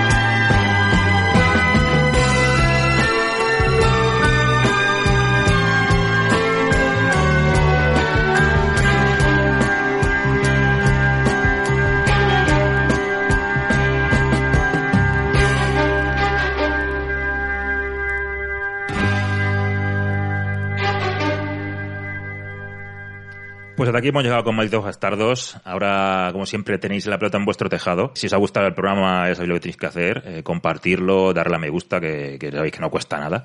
Y haréis, vamos, nos echaréis un, un cablecillo. Y sobre todo, dejarnos comentarios sobre el programa. Eh, ¿Qué os ha parecido? Eh, ¿Qué opinión tenéis sobre la película? ¿En qué ranking la posicionáis esta película de Tarantino? Eh, si en realidad creéis que, que en el clip de la leche eh, Hans Landa directamente pilla a Shoshana. Cualquier opinión, cualquier opinión sabéis que es bien recibida, que nos encanta leeros, eh, que nos encanta que estéis ahí al otro lado y, y sobre todo que compartáis el programa, que nos podéis encontrar como Wettertainment, arroba Wettertainment en, en Twitter, en Instagram y, y en ese espacio que tenéis de comentarios en, en iVoox. Eh, José, tenemos un nuevo programa en Majestic, ¿verdad? Tenemos nuevo programa en el Majestic. Esta vez nos vamos a, otra locura así, así buena, buena para, para continuar, como fue Fantasma de Don Coscarelli. Y lo tenéis disponible en el canal de, de iVox. Eh, bueno, está también en Spotify, Google, principalmente en todos los agregadores web. Lo tenéis, también en Apple Podcast. Y, nada, ya sabéis, en el Majestic, pues eso, seguimos con el género de terror, eh, conociendo lo que, lo que todavía no habíamos descubierto y disfrutando mucho. Qué guay. Y Cristina con, con su nuevo proyecto teatral, ¿no? Con, con Teatro a las Teatro a Puertas. las puertas, sí, Ahí sí, estás, ¿no? con, con ganas ya de estrenar cosas. A ver si tenemos fechas pronto y va pasando la pandemia, que pinta que sí. Confiamos que sí, está la cosita que, bueno, se va viendo un poquito la luz, ¿no? Hay que esperar Mm. un poquito más, pero, pero culturalmente vamos a, vamos a ir saliendo de todo esto y, y, joder, es un, es un gustazo. Os animamos a, a seguir a Cris, a Cris Puertas en arroba Cris Puertas, ¿no? En Twitter y que la busquéis Sí. en, en Facebook y también tiene su perfil, ¿no? De Teatro a las Puertas, ¿no, Cris? Sí, eh, Teatro a las Puertas está en Facebook, en Instagram y en, y en Twitter y, y yo también, o sea, en, en los tres. Así que bu- bus- buscadme, par diez. Pues an- os animamos a que la sigáis, que la verdad es que es un gusto eh, tanto tenerla aquí en Entertainment como en otros programas amigos eh, y escucharla también en, en, en otros programas y, y todo lo que hace. Chris, que esperamos volverte a tener próximamente en otro Entertainment, que sabes que es un, es un gustazo echar un rato contigo, hablar de cine, eh, de series, de lo que sea. Es, vamos, es para nosotros un honor tenerte aquí. Te damos muchas gracias por para compartir No, este, no, lo, este lo- tiempo lo con mismo nosotros. digo. La verdad, que es un disfrute total. Sí. Lo mismo digo. Muchísimas gracias. Pues nada más, nosotros partimos eh, hasta otro próximo Entertainment a ritmo de Ennio Morricone con este Rabia y Tarantela, que es el, el, vamos, el temazo que cierra estos malditos bastardos y, y que nos vemos próximamente, nos escuchamos próximamente en un nuevo Entertainment. Un saludo. Arrivederci.